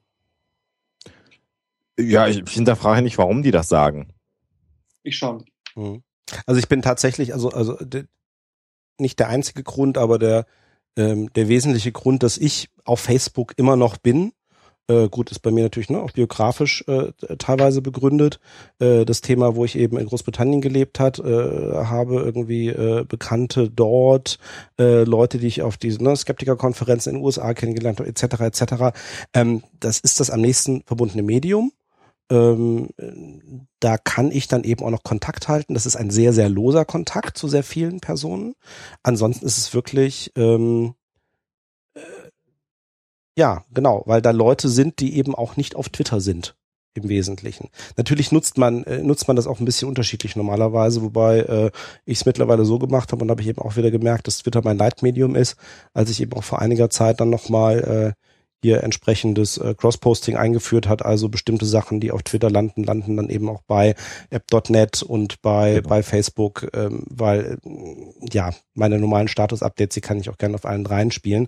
Aber natürlich entspannen sich auf den drei Netzwerken dann auch bei den gleichen Posts unterschiedliche Diskussionen, weil es auch wiederum unterschiedliche Gruppen sind. Das ist auch vollkommen okay.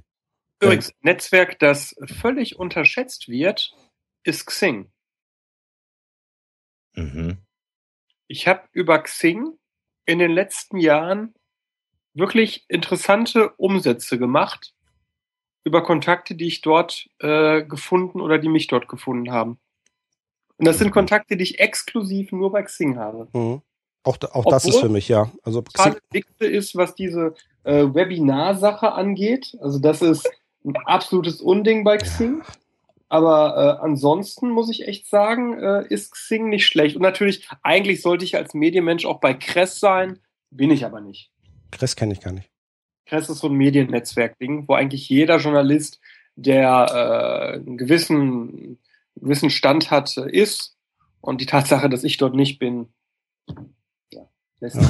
Nee. Also ich habe auch tatsächlich, also ja, also Xing und Facebook, es sind halt unterschiedliche Gruppen und damit sind wir auch so ein bisschen, ne, so rein, rein, rein sozialpsychologisch, wir haben halt auch unterschiedliche Rollen. Und wir sind, wir bewegen uns halt auch in unterschiedlichen sozialen, also Freundesumfeldgruppen. Äh, mhm. Äh, ne? Und man fängt dann ja auch wieder an zu sortieren. Ich meine, ähm, Facebook macht es so ein bisschen auch bei den Berechtigungen und haben dann später eben die Funktion noch eingeführt, dass man eben auch wieder, äh, am Anfang konnte man ja, äh, warst du befreundet oder nicht, Punkt. Ja, ja, und dann irgendwann konntest du dann äh, deine Freunde in Gruppen einteilen, die die auch nicht unbedingt sehen mussten, aber um die dann so ein bisschen zu sortieren. Ähm, die Möglichkeit, äh, eben auch Listen bei Twitter anzulegen, damit arbeite ich auch. Und ich habe der, da sehr unterschiedliche Listen. Ich habe natürlich eine, eine Liste, ähm, auch exklusiv reserviert, wo ich wirklich sage, Freunde, Leute, wo es mir wichtig ist, dass ich sozusagen auch ihre Status-Updates sehe. Ähm, und das ist dann auch das, wo ich primär reingucke. Und ich habe dann andere, wo ich sage, okay, da habe ich dann irgendwie News drin und dies und jenes zu bestimmten Themen sortiert oder wie auch immer oder geografischen Regionen. Da gucke ich dann ab und zu mal rein, wenn ich Lust habe. Ja.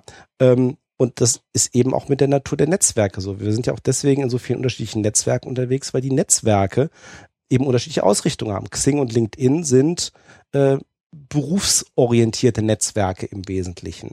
Mhm. Facebook kann so alles Mögliche sein. Twitter kann auch alles Mögliche sein, hm, hat aber eher als Kurznachrichtendienst eine andere Qualität als Facebook. Ne? Also ich habe übrigens mal unsere Twitter-Accounts analysiert. Das war das Bild, was du heute auch gepostet hattest auf ja, Twitter. Da komme ich aber gleich erstmal zu. Ja. Erste Frage, was glaubt ihr von uns? Ich habe folgenden Vergleich gemacht. Äh, Person und ihr Hauptpodcast. Das wäre also beim Alexander Hoxilla, beim Sven äh, Viva Britannia, bei mir der Bartocast. Was glaubt ihr, wer von uns hat am wenigsten Überschneidungen bei den Followern zwischen sich als Person und seinem Hauptpodcast? Würde ich spontan sagen, du. Also Sebastian. Ja, würde ich auch sagen. Ja, Ist ja. falsch. Ist Sven. Okay. Ach, Viva Britannia und äh, Sven Rudloff sind weiter auseinander als äh, alle anderen von uns, alle, alle, alle anderen, wir beide. alle anderen. Nein, so ist das. Was, wenn ich jetzt drüber nachdenke, also ich hätte jetzt eine Hypothese, weil natürlich Viva Britannia vom Thema her ähm, auch sehr fokussiert ist. Das ist ein ganz kleiner Aspekt äh, von meiner Persönlichkeit und von meiner Historie. Ähm, und damit ist auch nachvollziehbar, dass die Überschneidung gar nicht so groß ist. Beziehungsweise natürlich ist es auch so, dass ich auf Twitter zum Beispiel über den Viva Britannia Account alle Sachen verbreite, die ich finde, die irgendwie was Interessantes mit Großbritannien zu tun haben. Das poste ich dann normalerweise nicht nochmal auf meinem normalen Account. Wer sich für die Viva Britannia-Themen Mhm. interessiert, der guckt nach Viva Britannia, der muss, der müsste mir noch nicht mal unbedingt folgen mit meinem normalen Account. Das, also, so- das wäre so jetzt meine Interpretation, aber es überrascht mich ein bisschen.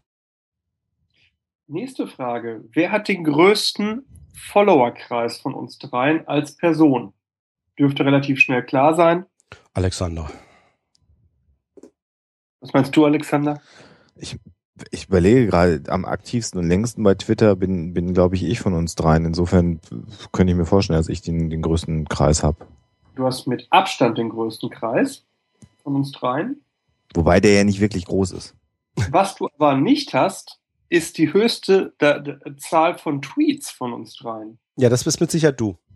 Tatsächlich, hätte ich nicht gedacht bis heute. Doch, doch, doch, doch. Nee, hätte ich nicht. Also ich hätte gedacht, so viel wie der Waschkau, da kannst du, kann ich jeden Tag. Nee, also äh, nee, äh, gut, da habe ich natürlich wieder den Vorteil, dass ich euch beide immer ziemlich gut sehe. Äh, Ja. was, was, was, was ihr sozusagen über eure privaten Accounts vertweetet. Und, Mhm. äh, und da muss man auch wirklich äh, dazu sagen, ähm, was ich immer manchmal so scherzhaft irgendwie meine, ähm, man merkt, dass du äh, selbstständig bist. Weil wenn ich irgendwie am späten Nachmittag oder abends nach Hause komme und meine Tweets durchgucke, wo ich tatsächlich während normaler Bürotage einfach nicht zukomme tagsüber, ja, was, was ich da an, was ich da an Bartoschek irgendwie Tweets in, in meiner Timeline drin habe, die so über den Tag reingekommen sind, oder wo ich dann feststelle, ach, der Bartoschek hat dann mal wieder privat irgendwie auf Facebook am Morgen schon wieder drei Erinnerungen rausgehauen, man sollte doch mal unseren Workshop im, im Herbst irgendwie äh, bewerben. Und ich sage, da komme ich die nächsten zwölf Stunden nicht dazu. Ja, kenne ich. Kenn. Kennst du, ne? Ja. Mhm. Wobei bei Das mir auch hat mehr, mehr die, gemutet wahrscheinlich. Jetzt verstehe ich das erst. bei mir ist bei mir äh, ist das mehr äh, Quantität vor Qualität. Äh, Quatsch, Qualität vor Quantität. Ja, bei mir ja auch, aber das wollte ich ihm jetzt nicht so hart sagen. Weiter jetzt? Zugehört. Ich war gerade am Twittern, sorry. Okay. Okay. Dazu, ich hatte hier noch ein paar andere Zahlen, aber ich denke, wir wollen die Leute nicht mit uns langweilen. Wir haben ja auch noch Gäste. Ja, ich will gerade noch mal ganz kurz, weil es im Chat natürlich jetzt hier ein paar Mal schon kam, dann holen wir auch dann den ersten Gast in die Sendung rein. Ähm, die Diskussion, Facebook landet bei der NSA, egal welches soziale Netzwerk, alles was ihr macht, landet bei der NSA. Ja, das weiß ich. Ähm, ich würde aber die Dinge, die ich mache und die ich so sehr liebe, äh, nämlich Podcasting, ich darf inzwischen mal das ein oder andere Buch mitschreiben oder schreiben sogar, ähm, ich darf spannende Leute treffen, ich habe ganz viele Möglichkeiten, die hätte ich nicht, wenn ich nicht diese sozialen Netzwerke so nutzen würde, wie ich sie nutze. Und äh, insofern finde ich es ähm, ja, also fuck? Was denn? Was denn? Mein Rechner stürzt gerade. Was ist denn hier? Redet weiter. Ja, Wir okay. hören dich. Also insofern äh, ist das der Preis, den ich offensichtlich dafür ne zahlen muss, äh, was zu tun. Und all diejenigen, die sich komplett aus allen sozialen Netzwerken raushalten im Internet, ähm, werden das vielleicht auch hinkriegen irgendwie, aber es ist natürlich deutlich schwieriger und aufwendiger, das hinzubekommen. Das ist quasi so ein breit gefächertes Netzwerk äh, aufzubauen. Das ist einfach einfacher durch die Online-Medien. Das ist einfach so. Da muss man eben für sich selber persönlich abwägen, was einem die Privatsphäre wert ist und das vielleicht auch nochmal, da werden wir vielleicht auch noch mit den Gästen nachher drüber reden, ähm, äh, ähm, sicherlich glauben viele Leute, mich sehr, sehr gut zu kennen, mich sehr persönlich zu kennen. Aber äh, es gibt sicherlich noch äh, ganz, ganz wesentliche Bestandteile meiner Persönlichkeit, die man nicht kennt. Egal, ob man alle meine Podcasts hört mhm. und alle Social Media Kanäle von mir liest. Es gibt immer noch einen ganz, ganz großen Bereich, den man eben nicht ja. kennt. Und das ist auch eine ganz bewusste Entscheidung, dass es so ist. Ja. Und ich sag mal 30 Zentimeter, liebe Hörer. Ja. Zum Darkroom so. kommen wir nicht wieder zurück. Ähm, ich. Nein, ähm, ich, ich wollte nur kurz sagen, weil äh, passt genau zu dem, was du gerade gesagt hast, Alexander, und auch weil die, weil die Frage kurz im Chat hochkam. Ähm, auf, auf Twitter gibt's ja auch die, äh, die privaten Accounts, nicht die öffentlichen Accounts. Ähm, das fällt mir auch immer wieder auf. Ähm, ich ähm, bin immer so nett, äh, auch gerade beim Psychotalk, äh, Twitter-Account. Ähm, ich gehe immer mal so durch, gucke, wer folgt uns auf dem Account ähm, und ähm, ich, ich folge den Leuten dann zurück. Und da ist mir, und ich mache das für Vibrantania genauso. Ähm, mit meinem privaten Account mache ich es nicht, weil sonst würde irgendwann mein, mein, meine Timeline irgendwie explodieren. Ähm, aber äh, da fällt mir natürlich auch auf, ähm, auf am, anfänglich hatte ich immer so ein bisschen Bedenken, ah, Leute, privater Account, ähm, für die, die es nicht wissen, irgendwie aus der private Account heißt eben, man kann dem anderen nicht einfach so folgen, sondern er muss einem freischalten, dass man ihm folgen kann. Also ähm, ähnliches, ähnliches Prinzip wie bei, äh, wie bei Facebook. Ähm, am Anfang dachte ich so, ah, ganz, als ich ganz neu war bei Twitter, ja, Leute, die private Accounts haben Twitter irgendwie nicht verstanden, weil das, man muss halt damit leben, dass es alles öffentlich ist. Äh, mittlerweile sehe ich das natürlich deutlich anders. Ich sehe genau den Sinn auch von privaten Accounts natürlich. Ähm, ich merke das dann auch immer bei äh, überdurchschnittlich bei äh, auch Psychotalk Twitter verloren, ähm, die dann eben private Accounts haben äh, weil ich dann immer merke, wenn ich versuche, ihnen zu folgen, dass sie das erstmal freigeben müssen. Ähm, was ich bei den Themen, die wir hier versprechen, auch verstehen kann. Eben genau dieses Thema Privatsphäre und ich will nicht alles, das, was ich schreibe, auch wirklich jeder liest. Ich will das einigermaßen kontrollieren können. Ich habe das bei mir gemerkt, ähm, ich hatte, als ich bei Twitter angefangen habe, ähm, einen Kunstnamen, Kunstnick auch verwendet. Und irgendwann habe ich gedacht, ich bin mittlerweile im Netz in Anführungsstrichen so eine öffentliche Persönlichkeit geworden. Es ist eigentlich auch egal und mein Klarname steht eh dahinter ähm, dann gebe ich mir auch als Twitter-Nick wirklich Sven Rudloff als Namen. Punkt. So. Mhm. Ähm, ich entscheide, genau wie Alexander gesagt hat, natürlich immer noch sehr genau, ähm, auf welchem Netzwerk will ich was. Wie ich gerade gesagt habe, äh, meine normalen Status-Updates, die ich bringe, da mache ich keinen Unterschied mehr zwischen Twitter, App.net oder Facebook. Ich würde mir das natürlich überlegen, ob ich das auf Xing, LinkedIn, wie auch immer, ähm, auch so entsprechend weiter verbreiten würde. Ähm, ich teile natürlich auch keine, äh, keine Konversationen auf anderen Netzwerken. Die mache ich rein innerhalb des Netzwerks, in dem sie eben stattfinden. Punkt. Mhm. Mhm. Sebastian, wie sieht's bei dir aus mit privat im Netz? Wie, ich habe leider, ähm, es tut mir leid, ich habe nur gehört, dass Sven sagte, dass er ja, ich wollte, äh, ich wollte das jetzt eigentlich überbrücken, dass du einen Abfucker hattest, aber okay, dann. also, Ach so, ich dachte, du wolltest auf irgendeine Stellung nehmen. Nee, nee, nee also wie, ganz allgemein, also so von wegen. Äh, du, du, wie, wie viel privater Bartoschek ist im sozialen Netzwerk? Ja. Und wie viel ist äh, noch geheim?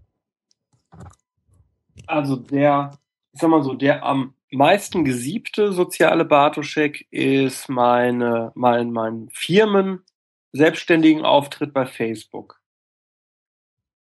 Dann kommt sicherlich für verschiedene Themen, merke ich, Twitter und mein Facebook-Account zu relativ gleichen Teilen. Und es gibt, ich hätte jetzt fast natürlich gesagt, aber das ist, glaube ich, gar nicht mehr natürlich, wenn ich meine Jugendlichen sehe. Es gibt einen Bartoschek, der findet nicht öffentlich statt. Mhm. Und äh, das ist gut so. Für alle. Weil ich glaube nicht, dass die, ähm, dass Leute, die mich nicht real life kennen, wirklich wollen, dass man sich ganz offenbart. Das ist ja äh, genau der Grund, warum wir damals äh, vor vielen Jahren mit diesen äh, Synonymen gestartet sind. Also Hoaxmaster, Hoax Mistress, was, was äh, ja irgendwie heute gar nicht mehr großartig hinterfragt wird. Ähm, äh, damals habe ich gedacht, besser man macht das halt so ein bisschen als Kunstfigur, diese Sendung, damit man eine Projektionsfläche auch bietet. Denn sicherlich ist das, was Menschen vom Hoaxmaster vor Augen haben, deutlich spannender als die Realität wäre. Also könnte ich mir vorstellen zumindest. Zumindest gibt man ihnen die Möglichkeit, eine Projektionsfläche zu haben. Das ist genau das, was du ja auch sagst, Sebastian. Ähm, vielleicht ist das gar nicht so spannend, die gesamte Persönlichkeit zu kennen, sondern Ich glaube, es wäre auch überfordernd. Also wenn ich das zum Beispiel twittern würde, was mir an Gedanken durch den Kopf geht bei äh, Begutachtung oder Jugendhilfesachen, ne? Ah ja, das okay. Beispiel komplett aus meinen Tweets raus. Wenn ich das twittern würde, ähm, dann würde ich würde ich wirklich mal meine Blog-Empfehlung kriegen, ähm, weil Menschen das nicht verstehen würden, die nicht in dem Metier arbeiten und mich nicht kennen. Ja. So, also wenn ich äh, da, da, das sage ich auch jetzt. Jetzt werde ich mal wirklich privat. Das bin ich ja selten hier im, im Dingens. Aber zum Beispiel euch beiden würde ich Sachen erzählen, die ich so erlebt habe. Ich habe das hier in der Pre-Show hier und da heute auch schon getan. Mhm. Ähm, die, die würde ich nie vertwittern, äh, weil äh, damit kann äh, niemand umgehen oder würde mit irgendwelchen äh, Floskeln kommen, die einfach äh, unangemessen sind aus meiner Sicht der Dinge und ich würde sie überharsch zurückweisen, obwohl sie nur gut gemeint sind. Und bei euch beiden zum Beispiel, nehmt das mal als Kompliment, weiß ich, da kann ich das loswerden und da kriege ich nicht irgendwie so ein Gesabber zurück, irgendwie, dass das äh, gut gemeint, aber nicht meine Persönlichkeit treffend ist. Wisst ihr, wie ich meine? Ja, Mhm. Klar. Das definiert dich nicht, weil es ist nicht so, dass wir irgendwie nur, nur das eine jetzt so als, äh, als Beleg dafür nehmen würden, als Indiz dafür nehmen würden, wie deine gesamte Persönlichkeit ist. Und wir kennen dich, Genau. ne, wie du sagst, wir kennen, wir kennen dich eben auch anders, wir können das einordnen, wir haben dann Kontext. Ähm, Das muss ich übrigens vom Alexander lernen. Bei Twitter. was? Was denn? Ähm, dass nicht alle da den Kontext haben und ich aufpassen muss, wenn ich ab und an Sachen twitter, ohne sie als Ironie, Zynismus oder sonst was zu Ah kennen. ja, wunderbar. Ich, Das habe ich von, ich, von Alexander tatsächlich gelernt. Ja, Mhm. Ironie kann man nicht lesen. genau. Ja, und ich habe eine Zeit lang gesagt, ja, dann drauf geschissen, dann sollen sie doch alle abfacken. Und mittlerweile sehe ich das noch differenzierter. Hm. Ich mache mir ja oft einen Spaß manchmal auch draus, ähm, äh, so auf einer Metaebene zu twittern, wo dann keiner so mitkommt. Das ist auch äh, ganz schön. Also gibt es wahrscheinlich dann im Zweifelsfall gar keinen Menschen, äh, der das versteht, was ich gerade von mir gebe. Also all die Leute, die irgendwie vor sozialen Netzwerken, weil ich ja auch, Daraus Das habe ich einen Podcast gemacht. das, das stimmt. Aber äh, also manchmal Den- soll man das auch gar Den nicht. wir beide verstehen. nicht hören, Sebastian. Stimmt. Ich höre den nicht. Ale- Alexander hört den, glaube ich. Nee, ach, ach so, du hörst den auch nicht? Nö. Was? Nee, nee, Das kann ich, nee ich meinte jetzt Alexander und ich hören den nicht, das weiß ich. Haben wir nicht noch einen Gast? Ja, Ja, genau. ja, komm mal. Wir holen jetzt mal unseren ersten Gast rein. Das Okay. ist jetzt ein Anruf auf dem Handy. Ich habe das Oh. schon mal getestet. Ich hoffe, das klappt jetzt auch. Das heißt, wir müssen jetzt gleich wahrscheinlich ein Handy klingeln hören, äh, wenn das alles klar geht. Ich sehe hier eine Handynummer. Ich lese sie aber nicht vor. Da würde ich auch erschossen werden, glaube ich. Hm. 0152. Gut, dass du immer Abhacker hast. Das klingt ja sehr Der spannend. Bulo hier, guten Tag. Ja, hi Bude. Tag. Hallo. Ein wunderschönen. Hallihallo. Hi, Das- Alexander hier. Nein, Ja, ich. Ich höre ich, ich, ich, ich hör euch so ein bisschen durcheinander alle, aber ähm, versteht ihr mich gut oder eher nicht? Perfekt. Das passt, das passt. Kennst du diesen Otto Alles klar, also der- Harry Hirsch, Bulo? Ja, ja, absolut. Das ist ja, können Sie mich verstehen. Naja. Alter, geht nicht. Also, wir Aber es ist, es ist in der Tat so, ihr Lieben, ganz kurz, der, der äh, perfekt gesagt hat, den habe ich tatsächlich am perfektesten verstanden. Die anderen sind so ein bisschen im Hintergrund. Ähm, Dann mache ich mal hier das hauptsächlich. Das ist nämlich der Alexander. Wir haben ja auch schon im Vorfeld miteinander telefoniert und die anderen beiden können. okay, hallo Alexander, grüß dich. Hallo Budo. Dass die ein bisschen dichter ans Mikro rankommen. Dann stelle ich euch mal gerade mal untereinander vor. Äh, ich Ja? stelle jetzt nächstes mal den Sven vor. Der Sven ist, sitzt gerade in Düsseldorf.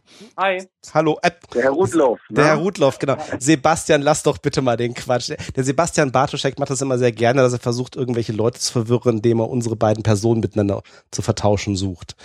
Ähm, lass das mal bei Gästen, Herr Bartoschek. Hallo, Ja, also ihr habt jetzt Quatsch gemacht, oder was? nee, Nein, also nein, ich bin, ich, ich bin tatsächlich der Sven. Also ich bin Sven. Hallo. Okay, alles klar. Und ihr seht euch jetzt alle, weil ihr alle skypt und nur ich bin der Loser, der hier übers Telefon reingeht, oder? Nein, wir machen ohne Bild. Das könnten wir gar nicht ertragen, uns so. lang zu sehen. Nein. Das wäre unmöglich. Das heißt, ihr hört euch auch nur, ja? Genau. Genau. Und der dritte im Bunde, der jetzt schon zweimal gesagt hat, er sei entweder ich oder der Sven, ist der Sebastian aus dem Ruhrgebiet. Jetzt darfst Hi. du, Sebastian. Okay. Hallo, ich bin's. Ja, mit dem rede ich gar nicht mehr. Der verarscht immer alle, ne? Das ist so. Das ist so, genau. Der soll sich jetzt mal ein Bier trinken und zuhören. Es reicht, wenn ich von zwei Psychologen dann eine Rechnung bekomme. Ne? Das ist, nehmen die auch Kassenpatienten eigentlich oder ist es dann Wir, wir, wir sind ja alle drei, wir sind ja alle drei keine Therapeuten. Wir können gar nichts abrechnen.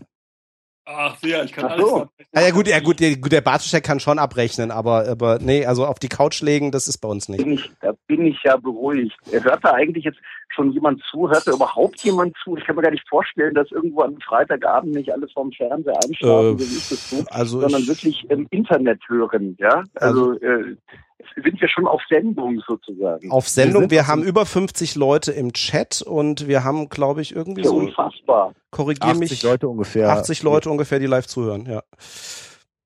Ja, wunderbar. Dann äh, schönes Hallo aus München, ne? Genau, jetzt stellen wir dich nämlich erstmal vor. Äh, zu Gast ist nämlich jetzt der Bulu, der auch auf Twitter als der Bulu unterwegs ist. Und äh, du bist, ich hoffe, ich sage das jetzt richtig, Karikaturist und Zeichner. Ist das richtig, wenn ich dich so vorstelle? Äh, ja, auch. Äh, Ich bin ja eigentlich Journalist und, und, und Publizist, sagt mir so, wenn man Dinge herausgibt. Und ähm, ich gebe ja in erster Linie so ein Medienmagazin heraus ähm, und äh, bin als äh, ja, mit einem zweiten Standbein oder mit dem dritten, vierten ähm, Zeichner, Cartoonist und Karikaturist. Äh, und ähm, von daher ist es ein Teil der Persönlichkeit Bulo, genau. Und das Magazin ist recht erfolgreich, hat mir mein Verleger gesagt. Unser aller Äh, Verleger, musst du dazu sagen. Unser aller? Verleger. Ach so. Wir sind übrigens alle bei Jens der, unter der, Vertrag. der Herr Bollm, bei dem wir ja alle sozusagen mit Teilen unserer Werke unter Vertrag sind, ne? Er kriegt ja auch nur ein Prozent äh, des. Äh, gut, dass du das sagst, ich habe nämlich meinen ja. Vertrag noch nicht. Der kriegt das doppelt. Ja, ja, Alexander. Der kriegt einen ganzen Prozent. Nein, ja, ja, ist Wahnsinn, ne? Nein, aber das Schöne ist, man braucht ja keinen Vertrag, weil Jens ist ein Typ, wenn er was sagt, dann macht er es auch, ne? Und letztlich kann man ja auf die ganzen Verträge in dieser Medienbranche sowieso scheißen, weil sie dann irgendwie doch nie eingehalten werden. Und wenn Jens sagt, pass auf, ich gebe dir 0,2 Prozent, dann kriegst du auch 0,1, ne? Also, hallo Jens. word, ja. Ja, ja, Jens, Aber Jens. nochmal, du hast ein sehr erfolgreiches Magazin. Jetzt mal Ja. ernsthaft. Ach gut, ja, äh, also äh, erfolgreich in der Branche, für die es gemacht ist, wahrscheinlich. Ähm, äh, erfolgreich im Sinne, dass es jeder kennt nicht, weil es kennen eben nur Menschen, die ähm, sozusagen Entscheider aus der Medienbranche sind oder aus der Mediabranche oder Agenturbranche. Und es ist eigentlich ein ähm, People-Magazin, äh, was ähm, versucht mit Humor äh, so ein bisschen den Spiegel vorzuhalten, denen, die da glauben, dass sie so ganz besonders wichtig sind, also den Senderchefs und den Verlagsgeschäftsführern und den Chefredakteuren dieser Medienfuzzi-Republik. Okay. Das ist insofern vielleicht erfolgreich, als dass wir es geschafft haben, das Thema Menschen also äh, wieder ein bisschen in den Vordergrund zu bringen, weil die ganzen Magazine, die es auf dem Bereich gibt, ähm, überwiegend sich darin ergangen haben, so äh, zu schreiben, wie die Quoten und Marktanteile sind und wir beschreiben halt eher, äh, wie die Menschen der Branche sind. Und nachdem es für Menschen nichts Spannenderes gibt, als irgendwas über Menschen zu lesen, ist es vielleicht genau deshalb ähm, erfolgreich in dem Sinne, dass es ganz gerne gelesen wird. Ja, so kann man es vielleicht beschreiben. Wir sind ja gerade bei Netzwerken. Bist du bei Kress? Ist Kress ein Netzwerk? Autsch. Nein, ich meine, ganz, ich weiß, ganz ernsthaft, also ich, ich schätze die Kollegen von Kress sehr, aber, aber ich wusste noch nicht, dass Kress ein Netzwerk ist. Äh, äh, vielleicht habe ich aber auch was verpasst. Hilf mir kurz. Ich finde, also so wird es zumindest angesehen als das Medienmenschen-Netzwerk, wo jeder, der was auf sich hält, äh, ist und man immer guckt, wer wo zuletzt war und wer welchen Posten jetzt übernommen hat. Naja gut, okay, also so gesehen Netzwerk, aber es ist ja zunächst mal ein tatsächlich relativ alter äh, Dienst und zwar äh, von äh, dem sehr geschätzten, äh, jetzt ich glaube 80 werden oder 85 werden Günther Kress, äh, äh, gegründet und es ist ein ganz klassischer Branchendienst eigentlich gewesen, der über äh, die äh, Branche berichtet hat. Und der hat es tatsächlich äh, zu einer Zeit schon vor, vor Jahren auf eine sehr freche und, und provokante Art gemacht. Ähm, und das versuchen so einige heute noch zu kopieren. Leider sind wir heute nicht mehr ganz so frech, wie wir damals waren. Aber ähm, es ist schon noch, wenn du wissen willst, wer wann äh, äh, seinen Job verliert, guckst du da drauf. Aber Netzwerk im Sinne in diesem klassischen Netzwerk, dass man sich da mit Bildchen sieht und äh, schreibt und äh, Messages schickt und so nicht. Also eigentlich tatsächlich eher ein klassischer Dienst, ne? äh, so wie Media ja auch oder äh, DWDL, äh, W&V, also Werben und Verkaufen und Horizont. Aber da habt ihr dich ja gerade gefunden als Kresskopf, mein Lieber. Mit deiner Nummer. Hast du mich gefunden? Ja, klar. Das ist richtig. Ja, das, mit Kressköpfe haben die natürlich tatsächlich ein Nachschlagewerk, was, ähm, was ganz spannend ist, auch wenn sie dann immer nur für eingeloggte Nutzer äh, dann weitere Daten freigeben. Aber das ist schon ein guter Anhaltspunkt. Also für mich mehr genutzt als dieses äh, äh, ja also stinkige Grün mittlerweile. Ne? Ich, ich, ich versuche mich immer abzumelden, bin aber irgendwie zu doof, zu dem Punkt zu gelangen, wie ich da rauskomme. da bin ich fast gar nicht mehr. Ne? Das heißt, du bist, ähm, das hast du mir im Vorgespräch gesagt, eigentlich so im Internet, in diesem Neuland, äh, nur auf Twitter unterwegs, ne? Genau. Also in diesem klassischen, was so im Allgemeinen jetzt als als äh, Social Media äh, bezeichnet wird, bin ich tatsächlich nur bei Twitter, ja. Facebook finde ich irgendwie so, das, das langweilt mich. Ich mag auch da irgendwie nicht die, die, die, diesen, diesen Typen noch mehr Kohle reinspielen, allein da, dass ich dabei bin. Irgendwie, das ist mir alles zu, zu aufgeblasen. Also Twitter geht so schnell ins Blut und ähm, äh, das gefällt mir, ja. Äh, bist du denn sonst viel im Internet unterwegs? Oder ist es eher so, dass du sagst, Twitter ist irgendwie zugänglich, äh, das mache ich jetzt? Und sonst ist das Internet nicht so meins. Also wie ist so dein, dein grundsätzliches Gefühl für das Internet? Für das Internet? Du, ähm, ich, ich, ich muss es nutzen. Ich nutze es auch mitunter gerne. Also als Journalist brauchst du es heute einfach. Es ist äh, eigentlich gar nicht mehr vorstellbar, wie man recherchiert hat, äh, äh, noch vor Internetzeiten. Ähm, ich bin durchaus ein, kritischer Mensch, also ich versuche nicht alles irgendwie toll zu finden, bloß weil sich es im Netz abspielt. Aber ähm, ich gehöre auch nicht zu den äh, Kollegen ähm, der Journalisten, die sagen, oh, das böse, böse Internet. Ne? Also das Internet ist weder böse noch gut, sondern es ist eben immer so, die Menschen, die damit umgehen. Ne? Also ein Messer ist auch nicht, du kannst mit einem Messer eine Butterstulle schmieren, kannst aber auch jemand die Kehle durchschneiden. Das Messer kann nichts dafür. Das Messer ist halt einfach das Messer. Und der, der das Messer führt, ist der Idiot oder eben der, der weiß, wie er es nutzt. Und, ähm, und so würde ich es mit, äh, mit dem Internet auch sehen. Ne? Also es gibt Sachen, die sind einfach äh, äh, ja, nicht so gut und es gibt andere Sachen, die sind ganz toll. Und äh, die sind vor allem dann ganz toll, wenn sie so diese, diesen manchmal doch ein bisschen beschränkten Horizont der Netzgemeinde auch über, überschreiten. Ne? Also ähm, es geht ja nicht immer nur um irgendwelche Petitionen und alle hauen drauf, sondern auch tatsächlich darum, dass ähm, durch das äh, Internet auch tatsächlich, also ein Freund von mir arbeitet da in der Leukämieforschung und der hat gesagt, es ist unglaublich, wie das Internet dazu beigetragen hat, aufgrund der schnellen Vergleichbarkeit von Daten weltweit ähm, zu Behandlungsmethoden zu kommen, die früher wahrscheinlich 20 Jahre gebraucht hätten und die heute in einem Jahr ge gemacht sind. Ne? Und das darf man halt auch nicht vergessen, wenn man immer auf das böse Netz schimpft. Ja. Also von daher, ich bin, ich bin mal gerne drin, mal lasse ich es auch einfach aus, je nachdem, wie ich Lust drauf habe. Was ist, deine, was ist deine Motivation zu twittern? Was, was, was reizt dich an Twitter?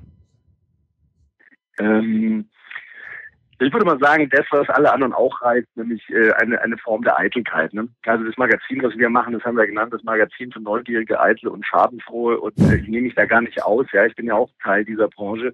Und äh, ich unterstelle mal, jeder, der irgendwie äh, twittert, will zumindest äh, gehört werden, ja. Ähm, und, ähm, und das macht einfach Spaß, wenn man wahrgenommen wird in dieser Welt, ja. Äh, und äh, das bietet halt dem einen oder anderen die Möglichkeit, wahrgenommen zu werden. Und wenn er was Witziges schreibt, auch von vielen Menschen wahrgenommen zu werden. Und äh, das ist auch für mich eine Freude, wenn man etwas zeichnet. Ich zeichne ja eher, ich schreibe ja nicht äh, 140 Zeichen, sondern ich mache eigentlich eher immer so kurze Zeichnungen, die ich früher über TwitPic zum Beispiel hochgeladen habe und jetzt aber auf unserer eigenen Redaktionsseite und dann mit äh, dem ähm, Tweet eigentlich eher darauf verweise, wenn ich eine neue Zeichnung äh, hochgeladen habe. Und als Künstler, der man ja auch ist, freut man sich natürlich, wenn dann jemand sagt, ah, ich habe es gesehen. Man muss es nicht gut finden, aber man soll es gesehen haben. Ne? So. Mhm. Glaubst du daran, dass eine gute Geschichte sich bei Twitter automatisch verbreitet? Oder glaubst du, dass entscheidend ist, wer sie ursprünglich twittert? Ähm, ein bisschen von beiden. Es gibt ja so dieses, äh, in Spanien sagt man irgendwie, der, Teufel scheißt immer auf den größten Haufen. Ähm, und das soll heißen, dass die, die sowieso schon natürlich hier ganz äh, viele Menschen haben, Follower, die ihnen da irgendwie auch alles bereit sind abzunehmen, da in, in, in, die, in die Atmosphäre ähm, senden.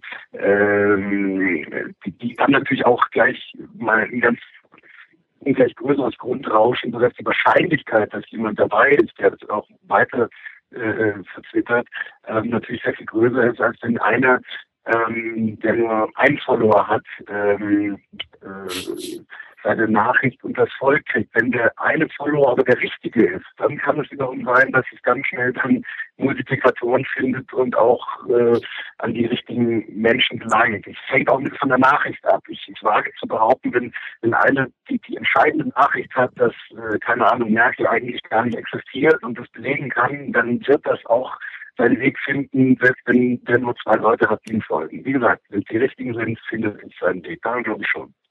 Wir haben ja gerade den Fall gehabt, dass ein, ein Lokführer äh, binnen, glaube ich, eines Tages weit über 1000 neue Follower bei Twitter gekriegt hat, weil äh, äh, er äh, einen Dialog mit der Deutschen Bahn hatte und nämlich sagte, Sturmschaden auf der Strecke von sowieso bis sowieso und die Bahn twitterte zurück, sollen wir uns mal darum kümmern, was mit ihrem Zug ist und die Antwort von ihm war dann, ich bin der Zug, weil quasi er als Lokführer den umgekippten Baum auf die Oberleitung gemeldet hat. Und dieser, dieser Dialog ist als Foto vertwittert worden, tausendmal retweetet worden, ganz ja. Und er hat dann, ich, ich habe dem dann auch jetzt gefolgt, weil ich das irgendwie auch lustig fand. Und er schrieb dann heute, dass also irgendwie weit über 1000 neue Follower binnen 24 Stunden auf sein Profil gekommen sind, mhm. was ja auch spannend ist. Mhm. Nein, ich bitte, aber per se, weißt du ganz ehrlich, ich meine, ich kann mich jetzt freuen, dass, dass ich hier tatsächlich ein paar tausend Follower habe, aber äh, die Frage ist ja gar nicht, wie viele hat man, sondern wer folgt einem da und wie sehr äh, sind die Menschen tatsächlich interessiert an dem, ähm, was du schreibst oder was du zeichnest. Denn es nützt mir letztlich nichts, wenn ich 7000 Leute habe, die mir folgen und jeder davon folgt aber, äh, sag ich mal, 500 oder sogar 5000 Leuten, was ja auch manchmal der Fall ist. Diese Informationen, die kannst du ja alle gar nicht verarbeiten und ich brauche jetzt nicht einfach nur irgendeinen Follower, damit ich sagen kann, ich habe einen Follower mehr. Ähm, äh, da, dazu brauche ich Twitter nicht. Ne? Diese diese Art der Selbstbestätigung, die, die, die ist mir fern. Ähm, also von daher die Masse, das ist, äh, das ist gar nicht so das Entscheidende. Das ist ja auch die Scheiße an der an der Medienbranche, in der ich ja tätig bin, dass du äh, sehr viel mehr über über ähm, quantitative Herangehensweisen immer immer vorgehst und und die, die Qualität von Dingen gar nicht mehr so gesehen wird und äh, von daher 7.700, 70.000, scheißegal letztlich. Ne? Und man, wenn man ja. so ein bisschen verfolgt, gerade an so, an so Bildern, wenn jemand Bilder hochgeladen hat, kann man ja sehen, also wenn jemand dann 100.000 Leute hat, die ihm folgen und aber nur 3.000 Leute das Bild angeguckt haben, dann sieht man ja, okay, so weit her kann es mit der tatsächlich ähm, äh, aktiven Verfolgung desjenigen gar nicht sein. Und dann ist es mir lieber, äh, von 3.000 Leuten haben es äh, 1.500 geguckt. Da weiß ich, die Hälfte steht zu dem und interessiert sich für das, was ich tue. Ne? Gut, aber wir wissen ja auch, dass äh, in neuen Formen von Journalismus, äh, was früher Auflagenstärke, heute die Klickzahlen sind, die wiederum die Anzeigenkunden dazu bringen, gezielt zu platzieren. Ja, wobei das ist ja auch schon, äh, da, da sind ja alle so ein bisschen der Zeit hinterher, weil wir sind ja sehr eng an äh, Mediaagenturen, also den Agenturen, die die ganzen ähm, äh, Werbezeiten und, und Klicks und alles äh, vermitteln, verkaufen, auswerten und so weiter. Und die bestätigen uns ja auch, dass, äh, dass das ein Markt ist, der durchaus schon wieder rückläufig ist, weil man einfach auch merkt als Werbungtreibender, es bringt mir letztlich gar nichts, wenn ich mit äh, ähm, acht anderen auf irgendeiner Seite ständig rumblinke und äh, den Nutzer im allerbesten Fall nerve, im schlechtesten Fall vom Nutzer überhaupt nicht wahrgenommen werde, weil der weiß, wie er seine Werbeblocker reinschaltet. Äh, also ähm, da rennen ganz viele gerade noch so ein bisschen diesem, oh, das Internet, das Internet hinterher, aber müssen so ein bisschen überlegen, wie sie denn auch über das Netz, über vielleicht spannende neue Formen die Menschen überhaupt erreichen. Ne? Sonst kommen sie durch die Filterbubble überhaupt nicht durch, die ja, ähm, wir alle so ein bisschen um uns haben. Ne? Was empfiehlst du als Medienprofi jungen Journalisten, wie sie heute noch mit Journalismus Geld verdienen wollen in einer Zeit, wo eigentlich kaum jemand bereit ist, für eine Nachricht zu bezahlen?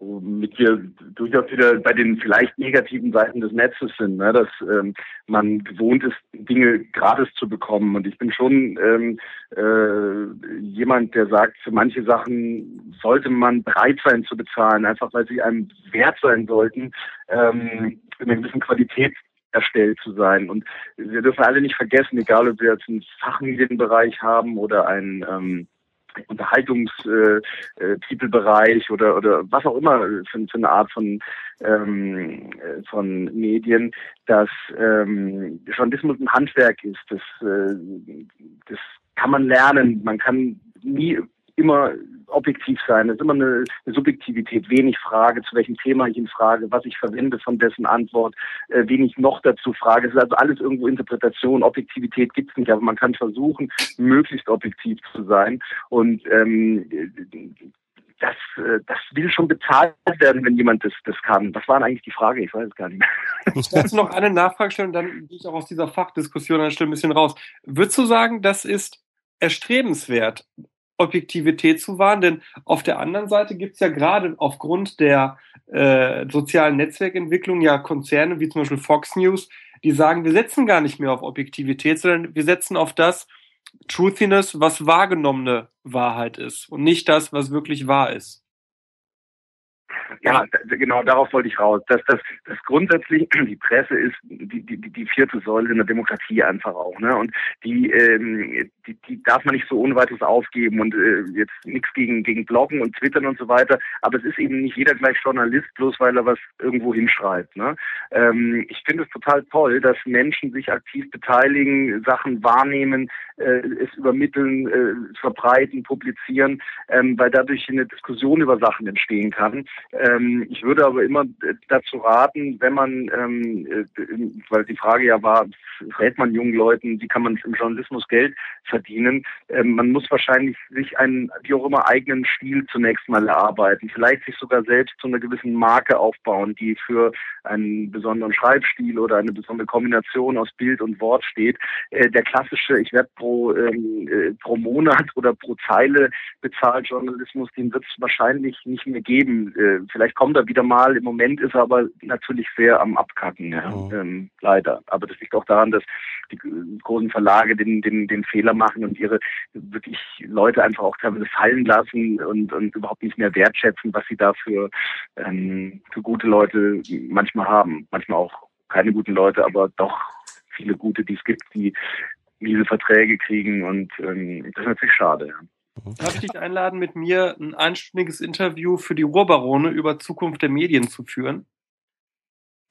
Sehr gerne. Also ähm, mir ist es wirklich ein Anliegen. Weißt du, ich, äh, ich merke das ja, äh, jetzt mal, wir, wir sind in einer Branche, wir haben uns erarbeitet, mein, mein Partner, der Daniel äh, und ich, dass wir sehr nah an den Entscheidern dran sind. Und es gibt äh, tatsächlich äh, wenige gute, die auch ähm, wissen, wie sie umzugehen haben mit ihren Leuten. Äh, manche haben nicht mal eine richtige Kinderstube genossen, hat man den Eindruck. Ne? Die, die, die, die begrüßen dich nicht mal richtig, die wollen denen dann richtig gut Geschäfte machen. ja. Und das sind so ganz Basics, wo es, wo es oft fehlt. Und ähm, alles, was, was äh, dazu dient, mal ein bisschen wieder vielleicht den Blick in eine Richtung zu bringen, dass man, dass man anders miteinander umgeht, nicht nur geschäftlich, sondern vor allem auch menschlich, mache ich gerne. Und wenn da ein Gespräch bei den, bei den Urbaronen äh, irgendwie einen Teil dazu beitragen kann, gerne. Wenn es nicht wieder Freitagnacht ist. Äh. Bulo, äh, bevor wir jetzt euch bei Journalisten ganz weglaufen lassen, äh, kommen wir noch mal ganz kurz auf Twitter zurück. In den letzten Tagen ähm, äh, hat es einen interessanten Dialog gegeben, ähm, fand ich zumindest, oder zumindest einen witzigen Dialog. Du hast äh, gerade aktuell bei dem großartigen JMB-Verlag, da haben wir ja gar nichts davon, dass wir Werbung für den machen. Nein. Äh, also ich bin Müssen jetzt wir mal, haben wir schon über Jens gesprochen? Äh, ja, wir, wir haben bereits über Jens gesprochen und Jens ist auch gleichzeitig im Chat und macht doch fleißig Werbung für alle unsere Produkte, wie sich das für einen ordentlichen Verleger gehört. für einen ordentlichen Dauerwerbung-Podcast. Es kam sogar Sehr schon, schön, es kamen sogar Ich schon ja Stimmen. Das muss ich ganz kurz loswerden. Jens, äh, also, als du, also ich- wir haben uns ja neulich mal getroffen, habe ich gesehen, du hast ja dein JMB am, äh, am äh, Revers so klein eingenäht. Da dachte ich mir, ja, hm, okay, das ist natürlich jetzt schon äh, so. Äh, und da war ich aber neulich mal bei Sky, ja, und da haben die das ungefähr dreimal so groß auf ihren Taschen aufgenäht. Da dachte ich mir, Wahnsinn, äh, das ist ja noch auffälliger als der Jens. Ja? Also äh, noch größer nähen bitte, Jens, ja, noch größer. Äh, vor allen Dingen, das ist, glaube ich, das Hemd ist ein Geschenk seiner Mama, wenn ich das richtig mitbekommen habe. Das ist auf jeden Fall, Oh. als ich gesehen habe, wie, so familienlieb. Und Tiere liebt er, glaube ich, auch. Und ich habe gehört, dass er schon einmal Kranke gesehen hat, die später geheilt waren. Und dafür danke ich dem Jens. Ja. Ja. Ja. Und der hat mir auch eine heiße Schokolade ausgegeben. Ja. Und wir haben jetzt inzwischen alle Ja, wahrscheinlich. wir, machen, wir, wir, machen den, wir machen den Verlag ganz groß. Ja, wir Ja. machen Ja, den Verlag ja. ganz groß. Der hat es wirklich verdient, ähm, äh, äh, ja, mitzuhalten mit, äh, mit all den anderen. Aber du hattest eine Frage zu dem, äh, zu dem Buch und Ja, ich glaube, ich es bin jetzt geht bei- um, genau. Kai, oder? Genau, ich bin jetzt bei 0,6 Prozent angekommen, Beteiligung für mein nächstes Buch. Jetzt können wir genug äh, über Jens. Jetzt können wir noch. Du hast äh, gerade veröffentlicht ein Buch bei, bei Jens, du hast da mehrere Bücher auch veröffentlicht, das heißt Der Kai, Bildboss Kai Diekmann Mhm. in Karikaturen, Bildern und Zahlen. Und äh, was sehr Genau. lustig ist, dass du auf Twitter mit Kai Diekmann, dem äh, Bildboss, dann dich auch über das Buch Mhm. unterhalten hast und er ist da auch eingestiegen. Hast du damit gerechnet, dass der so cool ist, sage ich jetzt mal so? Oder i- ist das eher so ein Ding von, von Berechnung, dass er, wenn so ein, sagen wir mal, satirisches Buch über ihn erscheint, eher mitspielt, als dass er als blöd dasteht? Wie hast du das so eingeschätzt, diesen Dialog mit Kai Diekmann?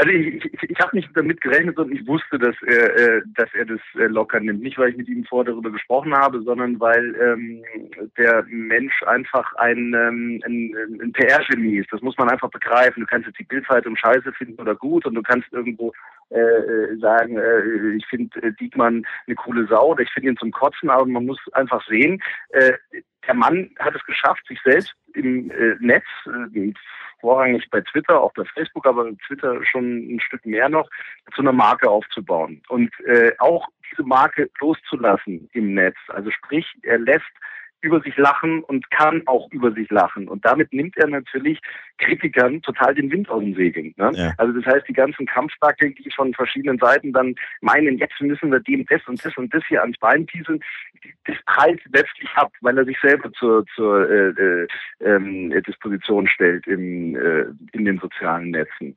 Und ähm, ich ähm, äh, es hätte mich sehr gewundert, wenn er ähm, äh, wenn er gesagt hätte, was um Gottes Willen oder Persönlichkeitsrechtsverletzung oder so.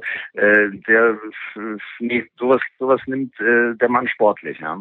Davon bin ich ganz stark ausgegangen und so hat sich ja dann auch äh, bewiesen. Das heißt, das war aber Das ist schon. doch jemand, der die Leute beim Wort nimmt, ja.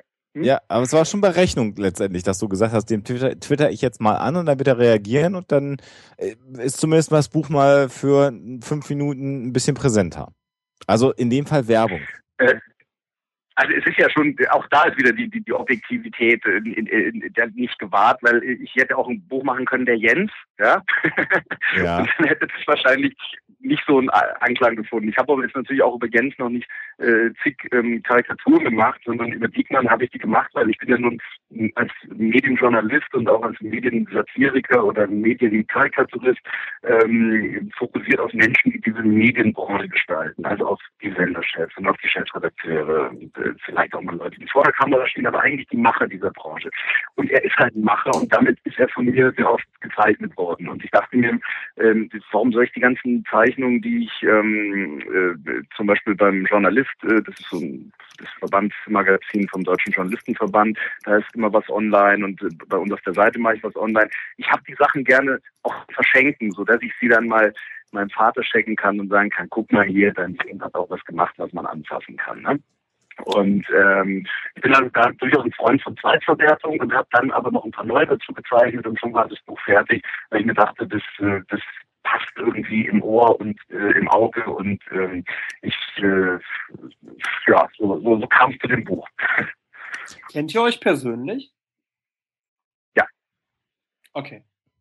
Also wir haben uns äh, tatsächlich schon des Öfteren getroffen ähm, auf äh, Veranstaltungen und, und wir haben äh, in unserem Magazin auch äh, schon mal eine Titelgeschichte mit ihm gemacht. Ähm, äh, und äh, man trifft sich tatsächlich in dieser Branche sehr oft. Die ist sehr, ähm, sehr klein, ja. Also und ähm, von daher, äh, wie gesagt, wenn man ein bisschen die Menschen sich anschaut, dann weiß man, äh, äh, wie weit man gehen kann. Und ganz ehrlich, jemand wie äh, der, der eine Position ist wie er, ähm, solche Leute, die, die haben genug Schleimscheißer auch in ihrem Umfeld, die dann, ah, hallo, Herr Diekmann, hallo, ja, die dann den, Bückling machen und so weiter.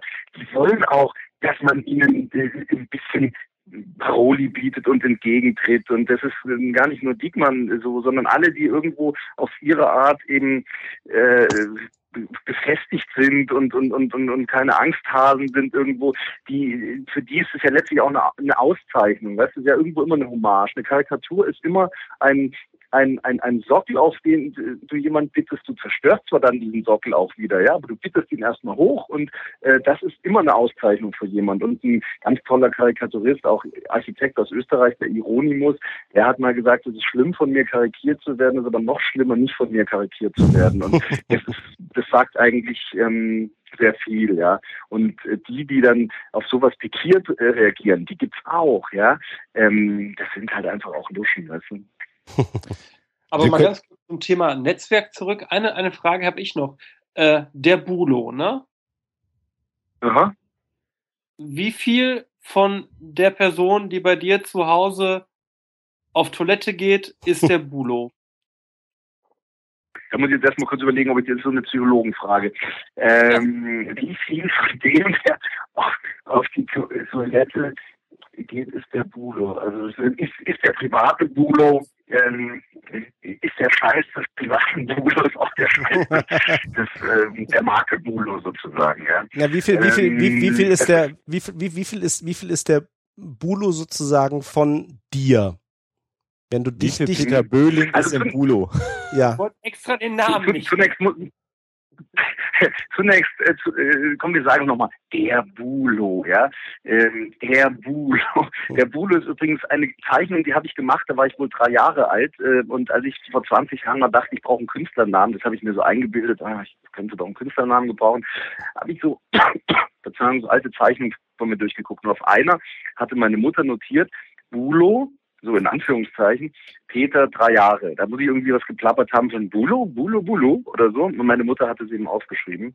Und äh, das fand ich so doof irgendwie. Das klang irgendwie so lustig doof im Ohr. Da dachte ich mir, ach, das, das habe ich gemacht. Ja, wie so ein Kartoffelmännchen sah das aus. Mhm. Äh, äh, und das ist, ich nenne mich der Bulo. So. Und damit ist das natürlich schon mal ohnehin ein Teil von mir, äh, alles. Und es ist, ähm, es ist einfach äh, so gewesen, dass immer wenn ich was gezeichnet habe, ich mich der Bulo dann genannt habe und Bulo drunter geschrieben habe.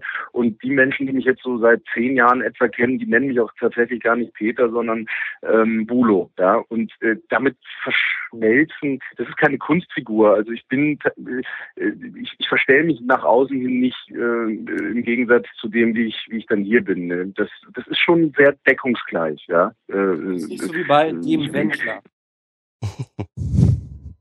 Bei, bei, bei, bei, bei wem? Ich sage, es ist nicht bei dir so wie bei dem Wendler. Der Wendler. Ach, bei dem Wendler. Ach, ja. Gott. Ach Gott, ja, das genau. Ist für mich alles wirklich, also Nein, ich habe auch, ich habe auch, das ist für mich also wirklich alles großer Dreck. Das ist für mich menschenverachtender Dreck und ich werde auch nicht müde, wenn ich Menschen von RTL treffe, ähm, denen zu sagen, dass sie auch gute Sachen im Programm haben, aber dass ich diese Scheiße nicht ertragen kann. Ja, das ist für mich. Ähm, ich, ich, hatte mal ein, ein Cartoon gemacht ähm, mit dem RTL-Logo, da stand: ähm, Bei uns sind Menschen wertlos und dieses RTL war sozusagen, also das, das weil diese Buchstaben kommen, die RTL ist in dem Wort wertlos, ja. Und ähm, das hat mich tatsächlich sehr gefreut, dass das ganz schnell ganz viele Menschen geliked oder, oder retweetet haben, weil ähm, äh, in, in, ich finde nicht, dass man mit dem Deckmantel der Unterhaltung jede, ähm, jede Erniedrigung, auch wenn sie anscheinend selbstgewählt ist, von Leuten einfach so hinnehmen muss. Da muss man sagen, nein, äh, ich finde es nicht gut. Also zumindest muss man es sagen dürfen, ohne uncool zu wirken. Das wird man ja wohl noch sagen dürfen, hat Westerwelle gesagt. Genau. Ja. nee, das, das wird man noch sagen müssen, ja. Denn ähm, äh, ja, das ist so, das ist so wirklich so belangloser Scheiß. Ich, äh, hoffentlich trete ich da jetzt niemand äh, von den wahrscheinlich nur noch 20 Leuten, die zuhören, auf, auf, auf, auf äh, zu nahe, aber aber es gibt so viel schönere Dinge, die man machen kann ähm, im, im richtigen Leben, als äh, als sich dieses dieses Blödsinn, diese Klappere da anzuhören von ähm, von dem sehr netten Daniel ähm, äh, Hartwig übrigens, den ich den ich auch äh, getroffen habe mal, aber dieses dieses diese Sonja Zietlow und sowas, nee. Also, Bulo, wir könnten dir noch stundenlang zuhören. Wir haben aber natürlich noch einen weiteren Gast in der Sendung, den wir reinbinden und würden dir jetzt deinen Freitagabend gerne zurückgeben. Ohne aber. Ja, äh, ist es das 23-jährige Nachtmodell? ja, genau. Ich kann ja nicht auf dabei bleiben. Also ich meine. Oder, oder, oder war die schon? Nee, nee, die kommt noch. Ah, das ist ja so ein bisschen wie bei Rene Schwucho, ne? Oder? Ähm, Kennt ihr den? Nee. Ihr kennt nicht die Rene Schwucho-Show?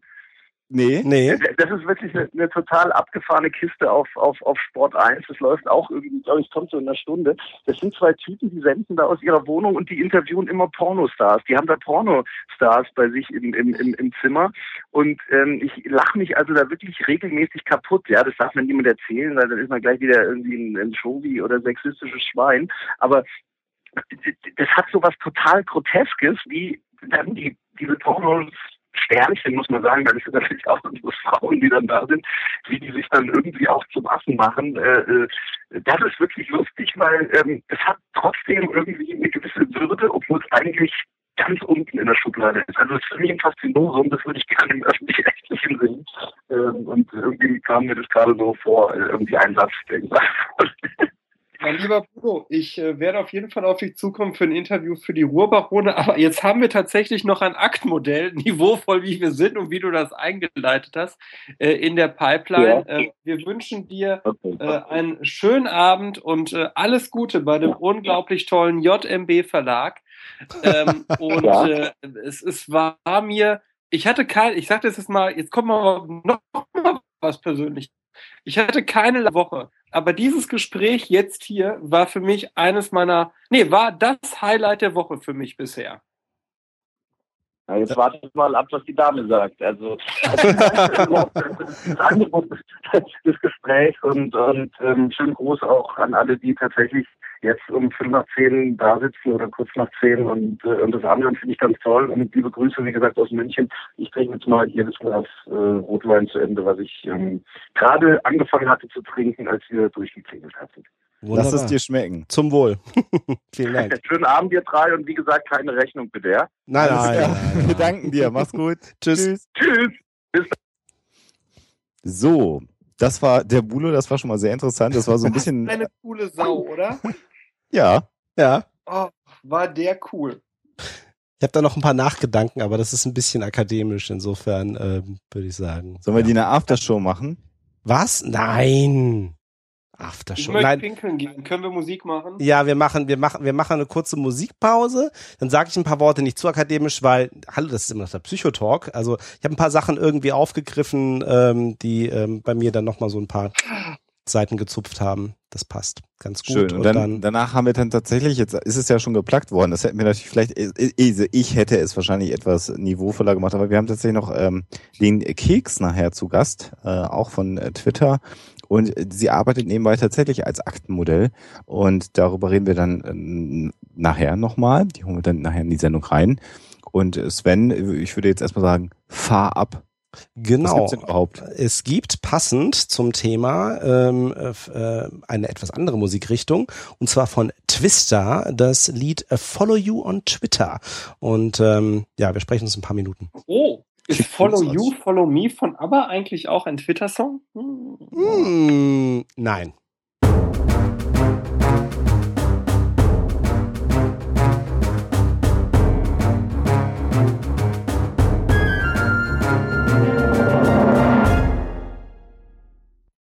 Sind wir wieder. Da sind wir schon wieder drauf, ne? Aber hallo. Aber hallo. Der Nachgedanke von unserem Sven. lieben Sven Rudloff. Äh, zu Bullo, ja, also das, ähm, weil ihr seid zum Schluss mal von das Thema, ich wollte nicht äh, vom Thema ähm, runtergekommen, deswegen wollte ich nicht nachhaken. Ähm, wir sind immer noch bei Psychotalk, deswegen denke ich ja immer noch so ein bisschen so unseren, dem, was wir mal im Studium Sozialpsychologie gelernt haben und versucht das so ein bisschen einzusortieren. Ja. Ähm, und äh, also das ähm, ne, auf, auf die Frage hin, wie eigentlich äh, Journalismus noch zu machen ist, kam ja im Grunde dann auf das, äh, ja, du musst halt deine eigene Marke irgendwie definieren. Ne? Du darfst, musst dich halt irgendwie abheben, du musst eben was Besonderes bieten, in Anführungsstrichen was Besonderes. Ähm, das äh, erinnerte mich an äh, einen gemeinsamen Bekannten, der ja auch gerade zum beim Thema Podcasting so das Thema den Sieg der Nische ausruft. Und ich glaube, da ist was Wahres dran. Weil das, was wir am Anfang gesagt haben, wir haben jetzt deutlich mehr Möglichkeiten, mit den sozialen Netzwerken, äh, mit anderen Menschen in Kontakt zu treten, wie, ich sag mal, ähm, oberflächlich klingt jetzt wieder negativ, aber so wie light touch, wie leicht dieser Kontakt auch immer sein mag oder wie tiefgehend er auch immer sein mag. Ähm, aber man kommt natürlich wesentlich besser Informationen heran, an Leute heran, an Personen heran, die die gleichen Interessen haben wie man selbst oder die einem Informationen zu den Themen liefern, die einen interessieren. Und ähm, wenn man das nicht aktiv nutzt oder filtert, kann man sich natürlich ähm, äh, irgendwie da drin verlieren.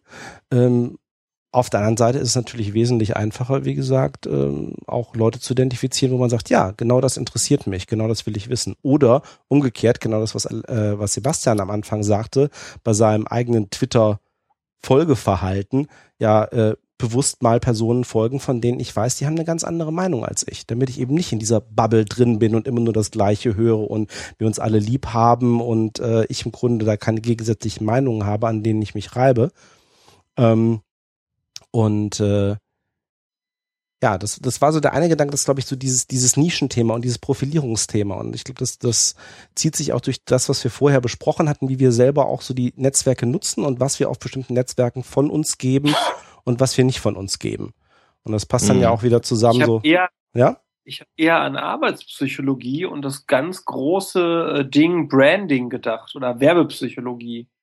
Also das Mhm. Besetzen einer Marke mit gewissen äh, äh, Tags, also mit gewissen Schlagwörtern und das sich selbst als Marke, als Branding äh, äh, etablieren, mit, mit Branding etablieren. Äh, Lustigerweise, ja, was ich so gedacht habe, als er sagte, der Bulo, dass sein Account Mhm. der Bulo heißt, ähm, also ich neige ja auch dazu, von mir als der Hoaxmaster zu sprechen. Mhm. Und auch bei dir, Sebastian, ist es der Account, der der Bartoschek heißt. Äh, Schon Es gibt interessant. einen, der der Bartoschek heißt. Der- Der Bartokast heißt, ist das nicht der Bartoschek? Nee, Bartokast. Doch, es gibt doch einen Account von dir, der der Bartoschek heißt. Also der der Bartoschek. Ich weiß nicht, wem du da folgst, aber ich bin nicht, äh, ohne Scheiß jetzt. Ich muss mal hier gerade. Bartos 23, das bin ich. Es gibt den Bartocast, also Bartocast. Und ja, aber Bartoschek, ich guck mal eben, ob es überhaupt ein, also Lustig, gibt's gar nicht. Warum gibt's denn das nicht? der Bartoschek ist der äh, Name, der dir angezeigt wird beim Bartocast. Ja, das meine ich. Ah, okay, entschuldige. Also das zumindest machst du ja, ne? Ja. Wobei der Bartocast und der, ach so, ja, und der Bartoschek beim Bartocast äh, natürlich eine Kunstfigur ist. Ja. Es gibt übrigens Ed, der Bartoschek auch. Mit null? Followern. Komm, den folgen wir jetzt mal alle. Der Bartoschek. Der erschreckt sich jetzt gleich. Der war Alexander Bartoschek. Wer ist das denn? Essen. Ach du, ich glaube, ich kenne die Familie. Natürlich. Ich war, ja, ich war in der FDP. Und in der FDP Ich dachte, du bist Pole. in der Zeit, Entschuldigung. ich nutze das jetzt hier mal Reichsdeutscher, und in der Zeit wurde mir öfter gesagt, ob ich verwandt sei mit dem Bartoschek aus der FDP in Essen. Und ich vermute, dass dieser Alexander Bartoschek äh, mit dem, also so viele Bartoscheks jetzt ja in Essen nicht geben, mit diesem FDPler aus Essen zu äh, verwandt ist. Wie Aber auch hat nichts mit immer. meiner Familienseite zu tun. Wie auch immer. Wie auch immer. Der Ausflug in die. Der Waschkau, ich guck mal eben nach dem Waschkau. Der Waschkau gibt's nicht. Der war, Das sagst du das jetzt. sag er, aha, aha, gleich gibt's den. Der Waschkau. Aha, aha, aha. Interested in, ach du Scheiße. Na, guck mal lieber selbst, ey. Und der Rudloff? Der, der Rudloff.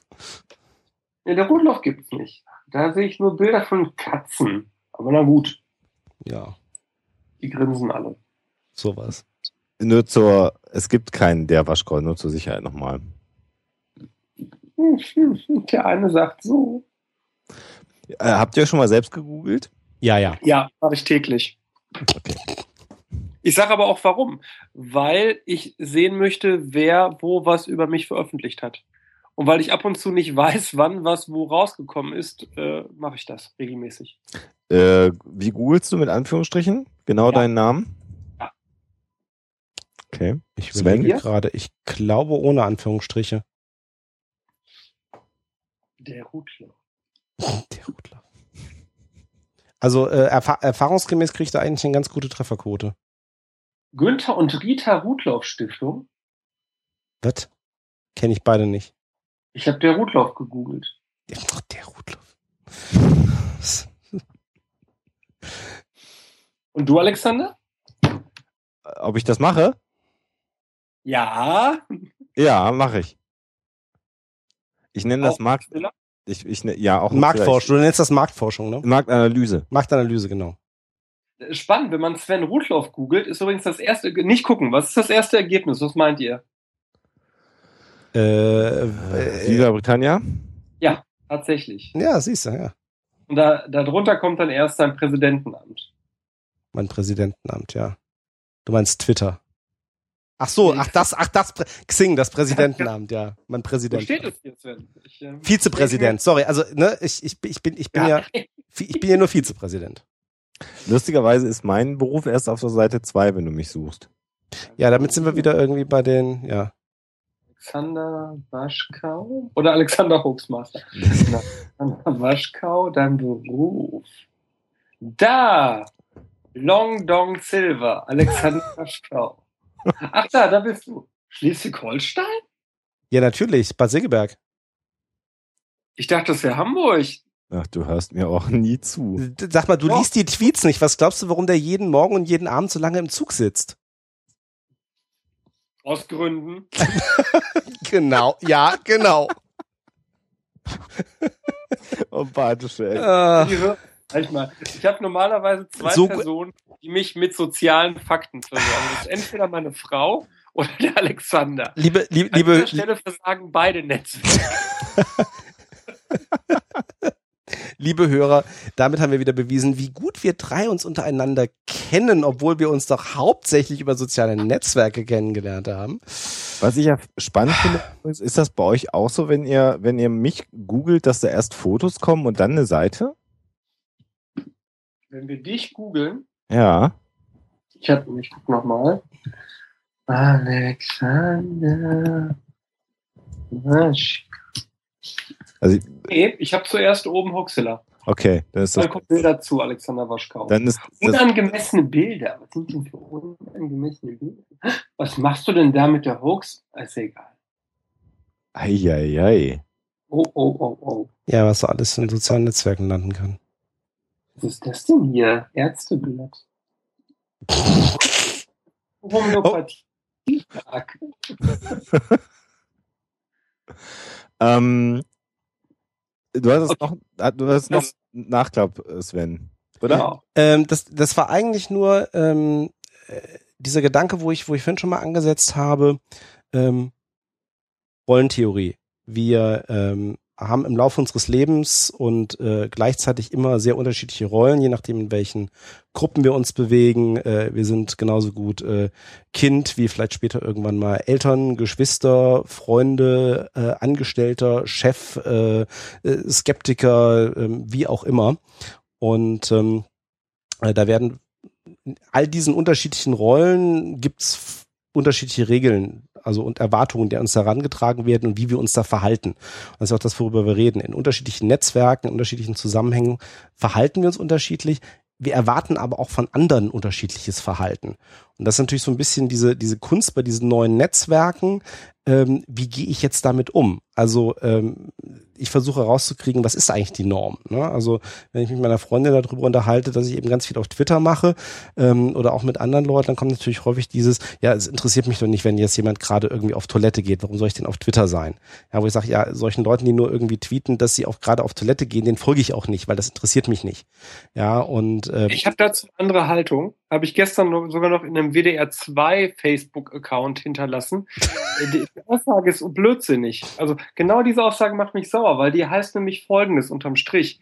Nur Kommunikation, die Wirkungsinhalte kommuniziert, ist gute Kommunikation. Wenn man das mal überträgt auf Real-Life-Kommunikation, möchte das niemand. Niemand möchte auf einer Geburtstagsparty zum Beispiel stehen und Kommunikation nur führen, die auf Wirkung ausgelegt ist. Und deswegen ist es total wichtig, dass Leute twittern und posten, dass sie kacken gehen. Ja? Sehr gut, also das, das Topic muss jetzt nicht, also das ist jetzt nicht so, aber ich weiß, was du Ja, meinst. Das ist, was ich meine, ne? So. Ja. Außerdem ist Rollentheorie immer noch eine soziologische Sache, Sven, auch wenn du das immer wieder in den Psychotalk bringst. ähm, äh, du, du denkst nicht interdisziplinär, oder? Nicht im Psychotalk. Okay. Das war eine, ja, muss, muss man stehen lassen, ne? Ja, Ja, lass, lass, lass ich mal so stehen. Also ähm, Ja, wir haben, wir haben ja noch äh, eigentlich einen Gast, der seit Stunden zuhört und irgendwie wahrscheinlich schon eingeschlafen ist. Hoffe ich mal nicht. nicht. Äh, sollen wir mal unseren nächsten Gast in die Sendung reinholen, ähm, der auch so die ein oder andere Erfahrung auf Twitter gemacht hat, sicherlich. Und ähm, da auch noch mal ein bisschen drüber reden. Oder habt ihr jetzt noch irgendwas, was ihr sozusagen vorab noch loswerden wollt? Nee. Sebastian? Ich überlege gerade, ob ich jetzt mit Social Impact Theorie und nö, nö, nö, können wir Später, später oder gar später, später. Später. Dann werde ich jetzt mal hier aufs Knöpfchen drücken und dann müsste, wenn alles gleich gut geht, äh, Oh. der Keks uns zugeschaltet werden. Guten glaub, Tag. Hallo? Hallo. Hallo, du bist ein bisschen leiser, aber ich hoffe, das geht. Das tut mir furchtbar leid. Oh nee, das Ah, ist prima, das ist prima, das ist prima. Besser. Also, wir nennen dich der Keks, das haben wir vorher so besprochen. Ich stelle dir auch nochmal ganz kurz äh, die Herren vor, damit du sie jetzt auch nochmal direkt bei dir hörst. Das ist einmal der Sven, Hallo, hallo, ich bin der Sven. Nicht der Sebastian, ich bin der Sven. Ja. diesmal auch wirklich, und Sebastian aus dem Ruhrgebiet, der jetzt, wenn er ganz schlau ist, gar nichts sagt. Ja, hi, Sebastian hier. Äh, Ich bin nicht ganz schlau und ich weiß auch nicht, warum der Sven da gerade so komisch rüberkommt. Furchtbar.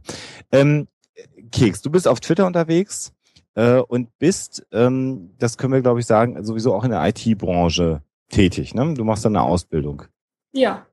Nicht mehr lange hoffentlich. Das ist ja für eine Frau eher ungewöhnlich. Wie ist das überhaupt so als Frau in der IT-Branche? Fühlst du dich da wohl oder ist das irgendwie aus der Not geboren? Äh, ich fühle mich furchtbar wohl. Also ich habe vorher in einer Branche gearbeitet, in der viele Frauen gearbeitet haben, ähm, Architekten. Und äh, das war unglaublich nervig. Warum war das nervig? Ähm, das Echo habe ich gerade ausgeschaltet, Entschuldigung. Okay. ähm, äh, das war unglaublich nervig, weil meine Chefin auch so eine Frau war, die alle drei Tage ihre Tage hatte und das auch an ihren Auszubildenden ausgelassen hat. Und deshalb bin ich sehr froh, dass ich jetzt mit ganz vielen Männern zusammenarbeite, die nie ihre Tage haben und einfach immer komplett normal sind und logisch denken können. Und das finde ich super. Jetzt könnten wir den Bogen schlagen zum Free Bleeding und wahrscheinlich Nein, sich nein. Sebastian auch schon in die Tischkante, aber das lassen wir Ich mal habe an der Stelle. extra meine Fresse gehalten. Aber Das, ich, ma wusste, das, das machen wir doch für dich, Sebastian. ich Jetzt wusste, dass du zuckst. Meine liebe Keks, hast du schon mal, weil ich habe es heute zum ersten Mal gelesen, von Free Bleeding gehört? Ich habe heute auch das erste Mal von Free Bleeding gehört und ich finde das absolut abartig.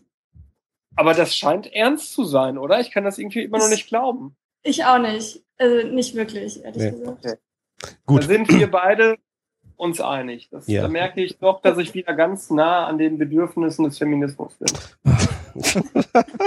Schön für dich, Sebastian. Wir sind auch mit dir einer Meinung, aus ganz normalen Gründen. Ja. Ähm, so, also äh, das ist also dein Business im Moment IT-Branche und du bist auf Twitter unterwegs. Du warst auch beim 30C3 zum Beispiel hier in Hamburg, also auf dem Hacker-Kongress. Ja. Jetzt hast du äh, oder ein, ein Hobby, sagen wir mal so, ein zweites äh, Standbein will ich gar nicht sagen, aber du hast ein Hobby und zwar ähm, bist du auch als Aktmodel tätig. Das heißt, äh, du hast mir gesagt, du machst zum einen professionelle Shootings, zum anderen ist es aber auch durchaus so, dass man dich für ein Shooting mieten kann, sozusagen als Privatperson sogar. Ähm, und mir ist aufgefallen auf Twitter, als ich so deine Postings gelesen habe, dass es sehr gemischte Reaktionen darauf gibt, wenn du eine neue Strecke postest, die von dir ist. Ähm, vielleicht sagst du mal selber, was es so für Reaktionen gibt, wenn du sagst, hier gibt's neue Fotos von mir, wie so die Bandbreite, vielleicht gerade bei Twitter, weil es ja sehr unmittelbar ist, an Reaktionen ist, die du so bekommst für eine neue Fotostrecke. Ähm, ich glaube, das ist wie bei allen anderen. Also die, also bei, bei allen anderen Sachen, die man so posten kann. Die Leute, die es toll finden, die kommen direkt an und sagen, boah, voll geil. Und äh, geben auch sehr gerne sehr schmalzige Kommentare ab und äh, Komplimente. Und die Leute, die es total billig finden und scheiße, die gehen einfach. Also von denen kriege ich nicht so viel mit, glücklicherweise. Mhm. Äh, Mir folgen, glaube ich, auch mehr Männer, Mhm. Gibt's gibt's einen Unterschied zwischen den Reaktionen von Männern auf deine Fotos und von Frauen?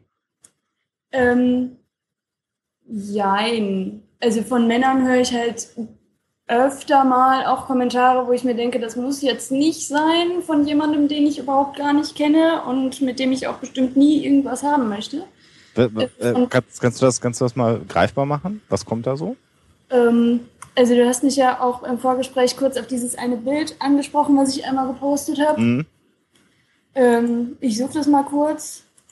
Da stand, glaube ich, irgendwas von, äh, ich habe es mir gerade beim Betrachten einiger deiner Nacktfotos besorgt. Und dann halt noch eine sehr explizite Beschreibung, was da so dabei passiert ist. Am Ende des ganzen Stands, okay, das können wir uns, glaube ich, denken. das, äh, ja. Und äh, das fand ich dann doch etwas unnötig, weshalb ich das auch mit Profilbildern auf Twitter gepostet habe. Okay.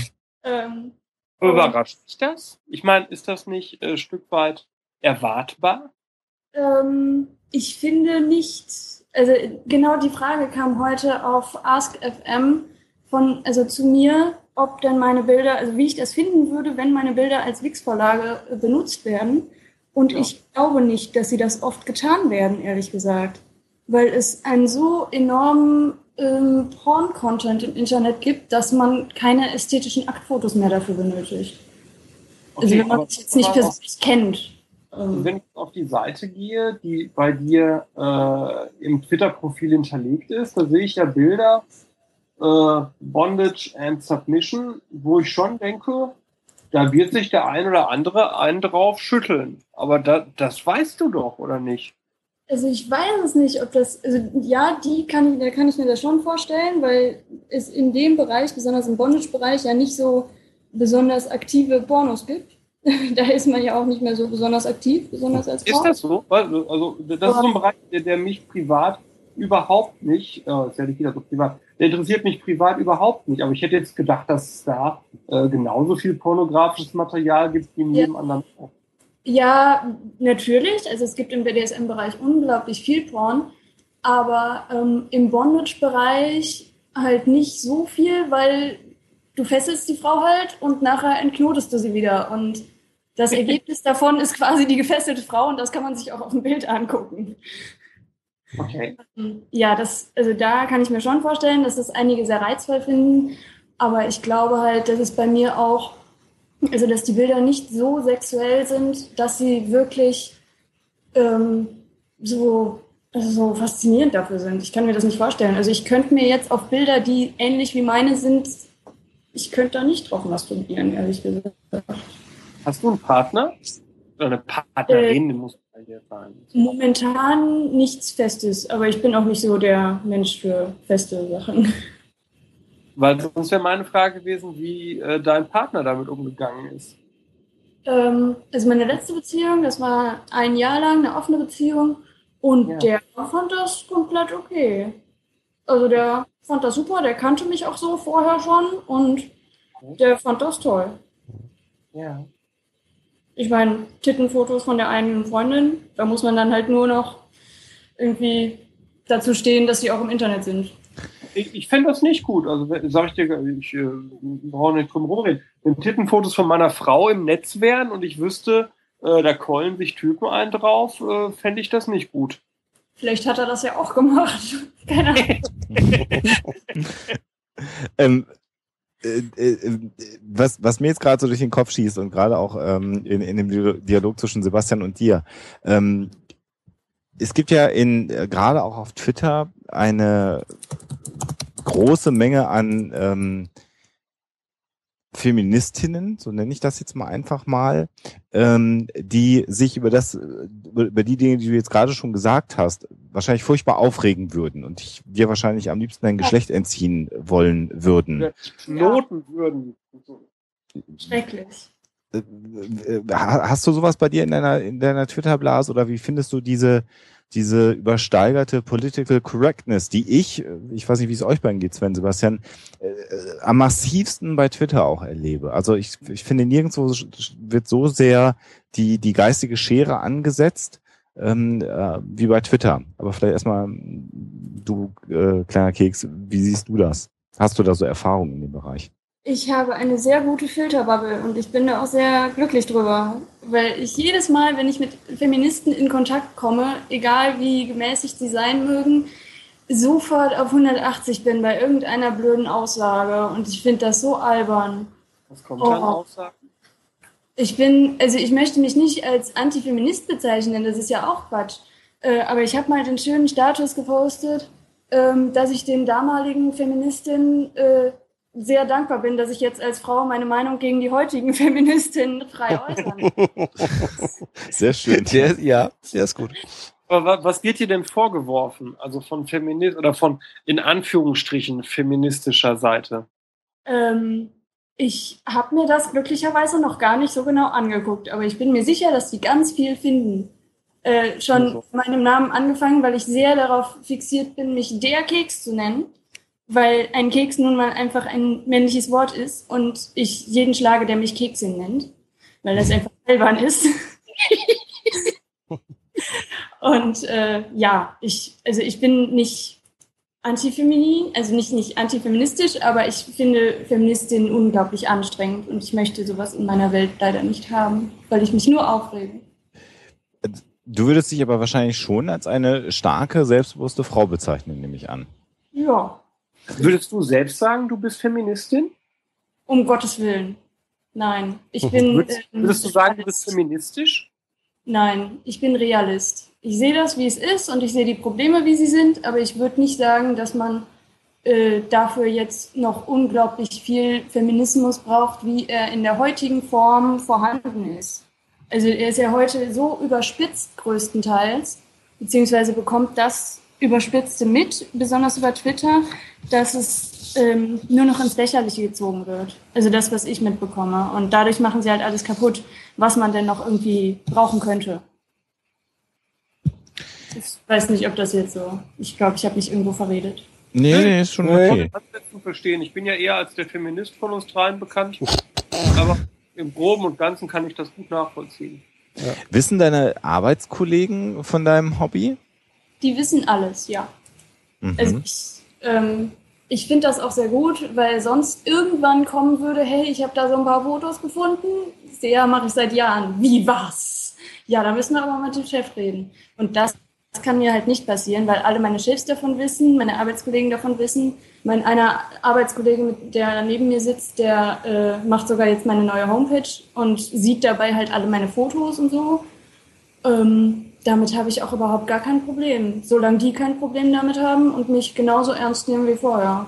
Mhm. Also, Hattest ja, du schon Fälle von Identitätsdiebstahl, was deine Bilder angeht? Äh, nicht, dass ich sie bemerkt hätte, nein. Okay. Ja, okay, die Frage war es notwendig. Hm? ja.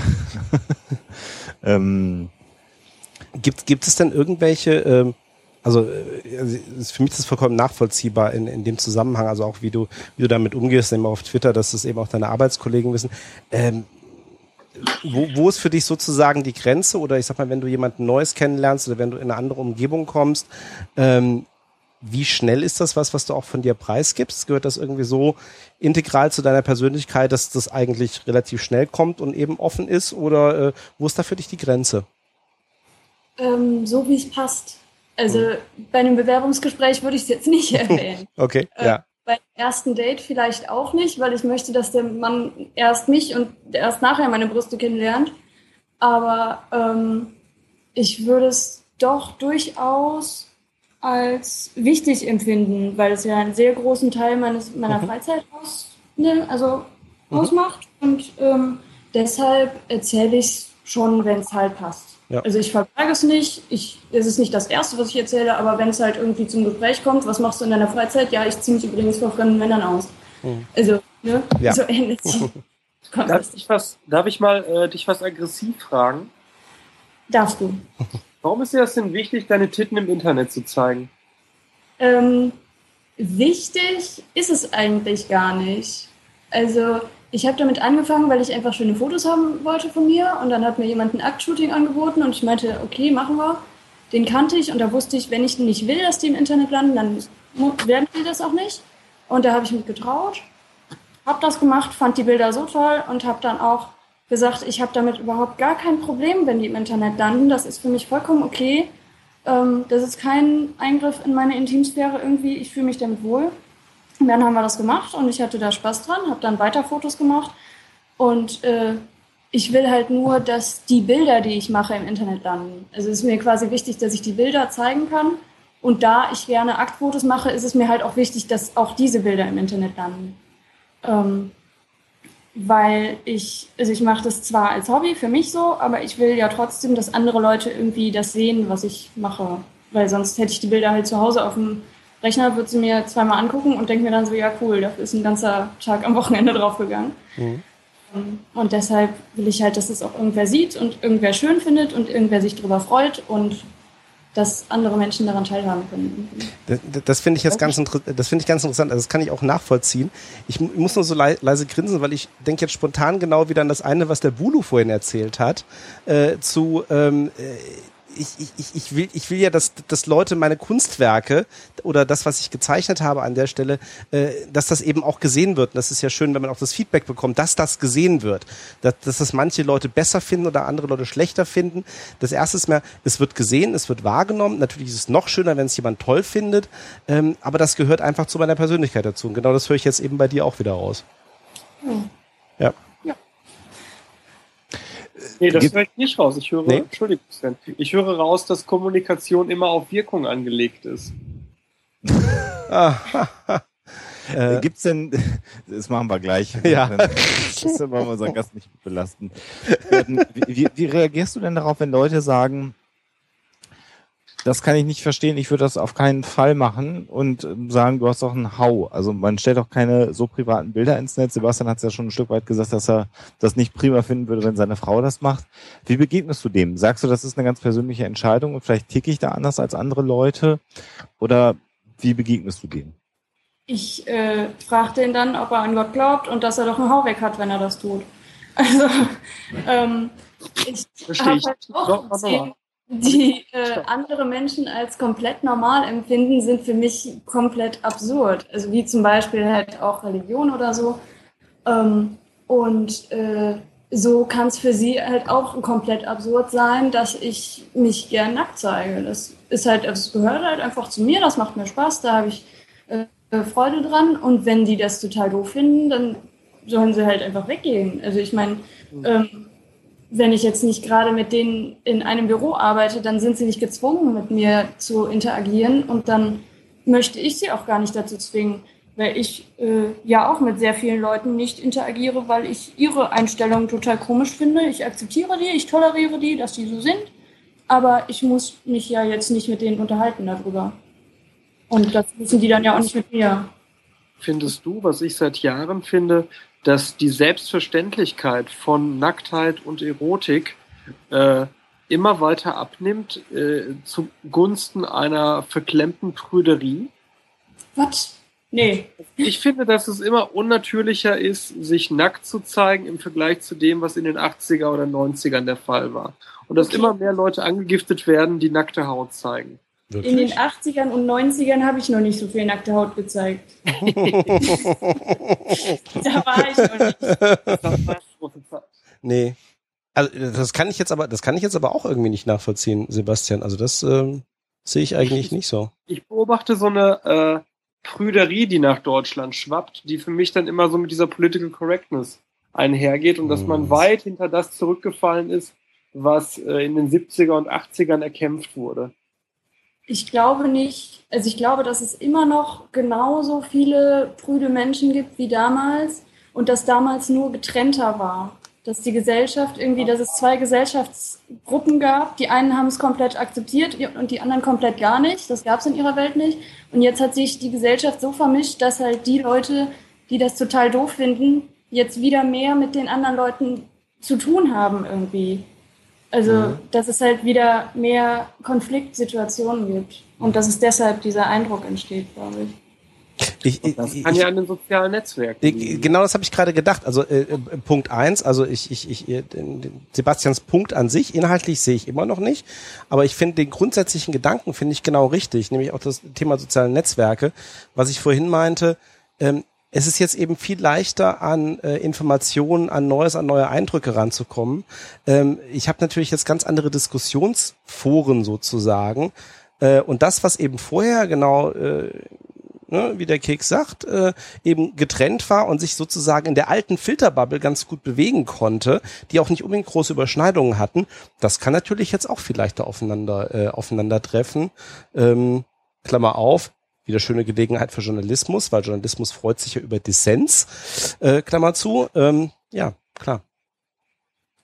Vielleicht eine letzte Frage noch. Äh, wir haben das ja vorhin schon thematisiert, Pseudonyme. Du bist ja völlig anonym, das heißt, selbst wir drei wissen jetzt gar nicht, wie du wirklich heißt im äh, echten Leben. Naja, mein Skype-Name. Ja, okay. Da sehen wir es. selbst, selbst den haben die beiden anderen nicht. Ich habe es jetzt gar nicht kontrolliert, genau. Aber ähm, ist es so, dass du äh, trotzdem du sozusagen als Person jetzt nicht greifbar bist, weil man nicht weiß, wie du heißt im Netz, ähm, auch privates Zeug vertwitterst oder trennst du da auch oder sagst du, nee, ich kann da voll privat auch twittern, weil ja sowieso keiner weiß, wer ich bin. Wie hältst du da dieses Verhältnis, das wir schon ein paar Mal in der Sendung hatten, zwischen privat und dem, was du in die Öffentlichkeit rausgibst, jetzt mal unabhängig von den, von den äh, Nacktfotos? Also bei Twitter bin ich komplett ich kann ich so sagen. Bei Twitter haue ich einfach raus, was mir gerade durch den Kopf geht und wozu ich gerade Bock habe. Und wenn ich gerade verrückt oder traurig oder emotional, also emotional nicht so, aber wenn ich äh, oder, oder Bock auf Tittenbilder habe, dann poste ich das halt einfach und äh, mache halt einfach, was mir Spaß macht. Und äh, das ist so quasi mein, ähm, also das, was ich quasi irgendwem irgendwie mitteilen will, das schreibe ich einfach und wer das lesen will, der kann das lesen. Mhm. Ähm, bei allen anderen ähm, Netzwerken, wo ich bin, achte ich schon drauf, dass ich genau das poste, was halt für den Account wichtig ist. Mhm. Also meinen Modelseiten, zum Beispiel auch bei Facebook, meine Modelseite, ähm, da würde ich nie irgendwas Privates posten und ähm, also deutlich weniger sogar als alle anderen Models, die ich so kenne irgendwie. Und ähm, das Privateste, was da passiert, ist, dass ich mal poste, dass ich gerade sehr beschäftigt bin im Job und deshalb nicht so viel posten kann. Mhm. Und das, ja, das trenne ich halt sehr. Aber ähm, bei Twitter habe ich ja auch mein Model und meinen privaten Namen quasi, also Keks, äh, vermischt. Davor gab es diese Vermischung auch nicht. Davor hatte ich nur meinen realen Namen, den Keks und die Symphony. Und äh, das drei war komplett getrennt. Und jetzt habe ich meine beiden privaten quasi so vermischt, also Model und Keks. Und ja, mhm. jetzt bin ich, also bei, bei Twitter bin ich halt, außer meinem realen Namen bin ich da komplett ich und schreibe da alle Scheiße Ich, ich finde das spannend, weil es, es gibt sicherlich Menschen, die würden sagen, es gibt nichts Privateres als ein Nacktfoto von mir. Äh, da hast du ja gar kein Problem mit. Jetzt sagst du bei Facebook, äh, passe ich sehr genau auf, dass ich da nichts Privates poste.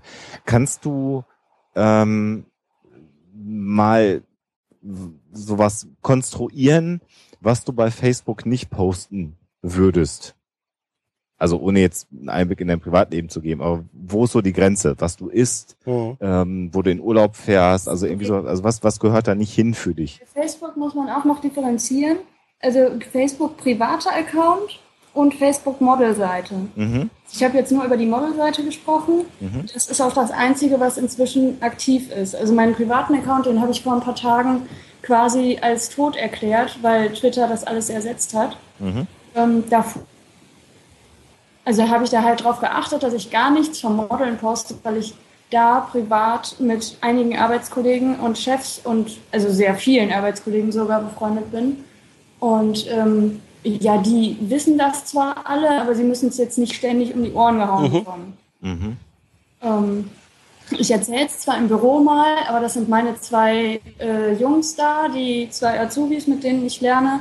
Und mit denen bin ich sowieso, also mit denen bringe ich Themen, die ich mir in meinem Freundeskreis nicht denken könnte. Okay. Aber ähm, die, äh, also die anderen Arbeitskollegen, mit denen ich da auf Facebook befreundet bin, die müssen es halt nicht ständig mitkriegen, weil da natürlich auch irgendwelche Spießer dabei sind, die das jetzt nicht so, also die gucken dann halt mal lieber weg. Und da muss man denen jetzt nicht unter die Nase rein, dass es immer noch da ist. Äh, aber nochmal, was, was würdest du äh, auf deiner Modelseite definitiv nie posten? Also was, was gibt es da so?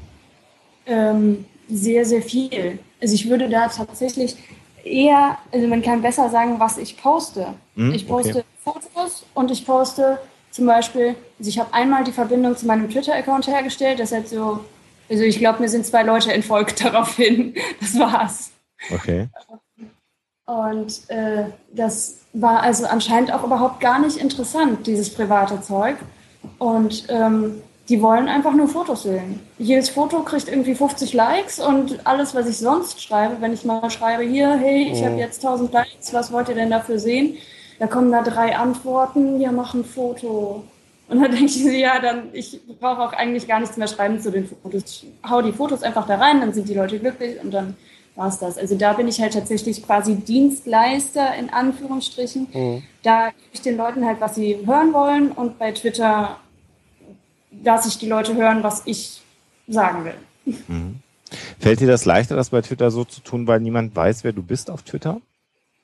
Ähm, es wissen sehr viele, wer ich bin auf Twitter. ja, okay, aber, aber so, also wenn jetzt, wenn jetzt dein, äh, anders, würdest du anders twittern, wenn dein realer Name da stehen würde? Ja, mhm. definitiv. Mhm. Also mein realer Name ist halt, also man muss dazu sagen, mein, das mit meinem realen Namen ist auch eher so eine persönliche Allergie. Denn es ist ja überall ein Foto von mir dabei. Es mhm. weiß jeder, wer ich bin. Das ist als Model relativ schwierig, mhm. äh, anonym zu bleiben im Internet. Mhm. ist halt einfach, man wird halt erkannt. Ähm, und äh, also ich würde anders twittern, wenn ich wüsste, wer mich liest, glaube ich. Also oh, wenn ich wüsste, dass mich auch irgendwelche Leute lesen, die ich persönlich so gut kenne oder so. Mhm. Also aus dem Arbeitsumfeld. Halt. Also dann würde ich wahrscheinlich nicht anders twittern. Ich würde einfach den Account schließen und mir woanders einen Anonymen machen und da weiter normal twittern. Also da differenzierst du dann schon oder würdest du an der Stelle mhm. differenzieren? Würde ich differenzieren, aber ich würde auch, also ich äh, fände es ganz gut, wenn meine Arbeitskollegen mir einfach nicht sagen würden, wenn sie es lesen.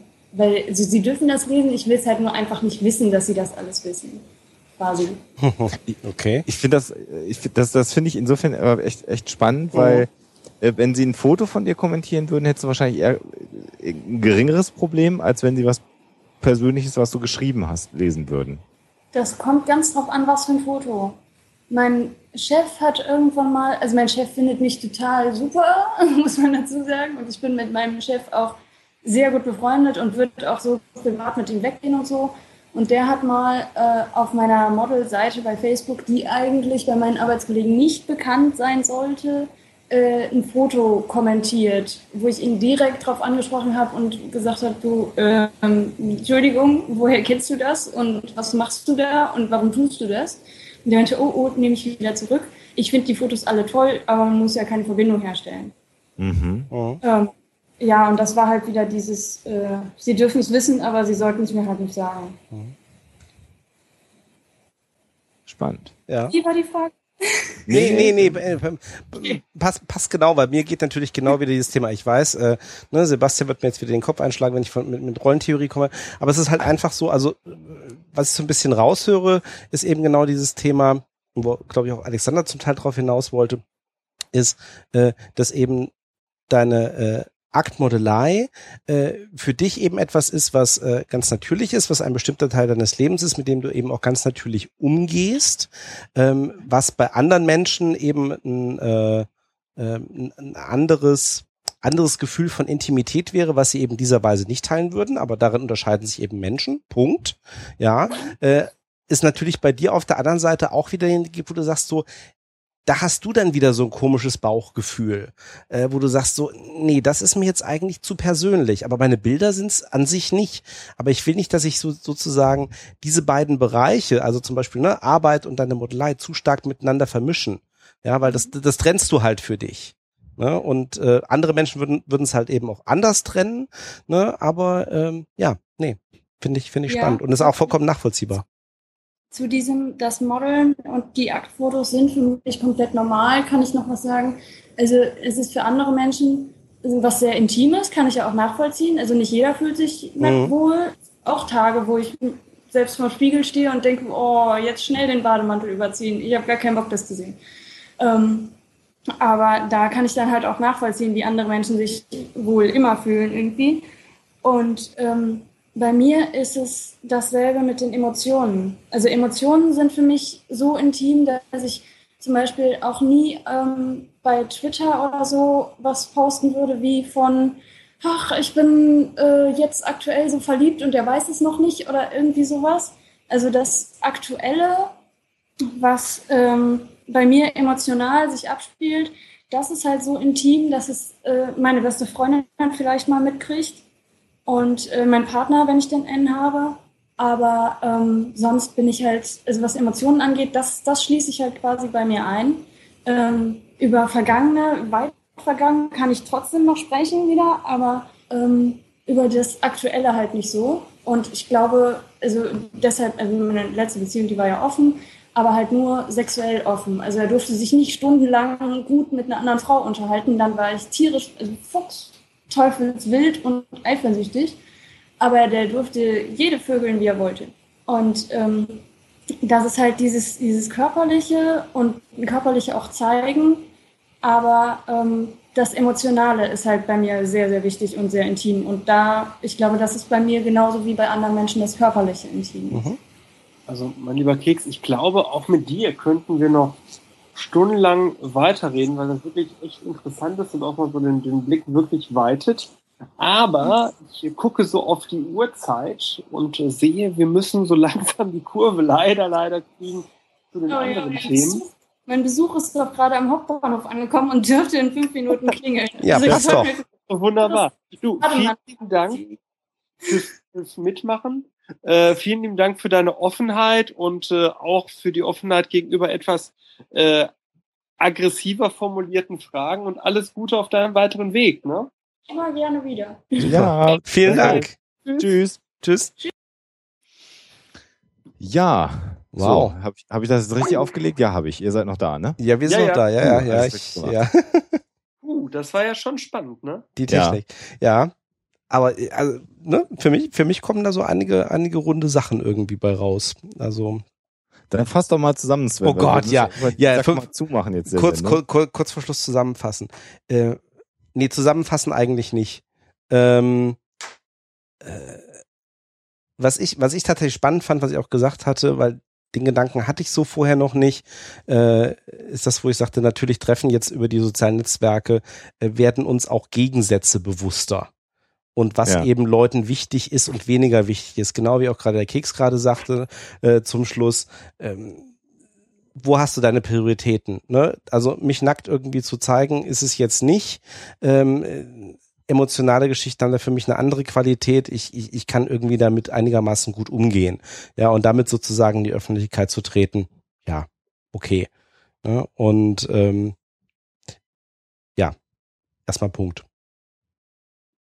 Sebastian, haben wir überhaupt genug über soziale Netzwerke und Studien zu sozialen Netzwerken gesprochen? Nein, aber ich möchte deswegen auch noch kurz den zum Ende rauslenken aus diesem ganzen Neuland. Wir wissen ja eh nicht, ob äh, digitale Medien Zukunft haben oder ob man die in 30 Jahren gar nicht mehr lesen kann und möchte schließen mit einer ganz äh, typischen äh, Bartoschek-Frage, nämlich eine Frage an die beiden anderen. Wie viel, in wie vielen Vereinen seid ihr beiden eigentlich Mitglied?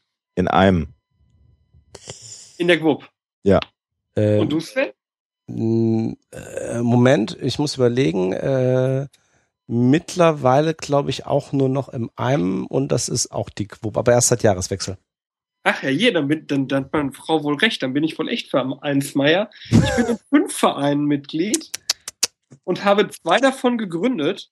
Äh, und was glaubt ihr generell? Sind Vereine in Deutschland, also äh, tatsächlich EVs, ist das ein äh, Auslaufmodell? Hält sich das äh, kontinuierlich? Oder ist das sogar eine Sache, die vielleicht sogar boomt? Was meint ihr? Ich glaube, wir haben Zuwachs an Vereinen, so aus dem Bauch raus. Sven? Äh, würde ich auch sagen, ich glaube, die Qualität verändert sich. Es kommt auf die Art von Vereinen an. Ich bin genau aus dem einen Verein, aus dem ich ausgetreten bin, jetzt endlich zum Jahreswechsel, deswegen ausgetreten, weil das, was mir dieser Verein im Wesentlichen gegeben hat, durch soziale Netzwerke ersetzt wurde in den letzten zehn Jahren. Nämlich den, die Möglichkeit, genau das, was ich vorher sagte, mit Leuten, die ähnlich ticken, die ähnliche Interessen haben, in Kontakt zu treten. Ähm, wenn das jetzt ein Sportverein gewesen wäre, hier vor Ort, wäre das ein anderes Thema.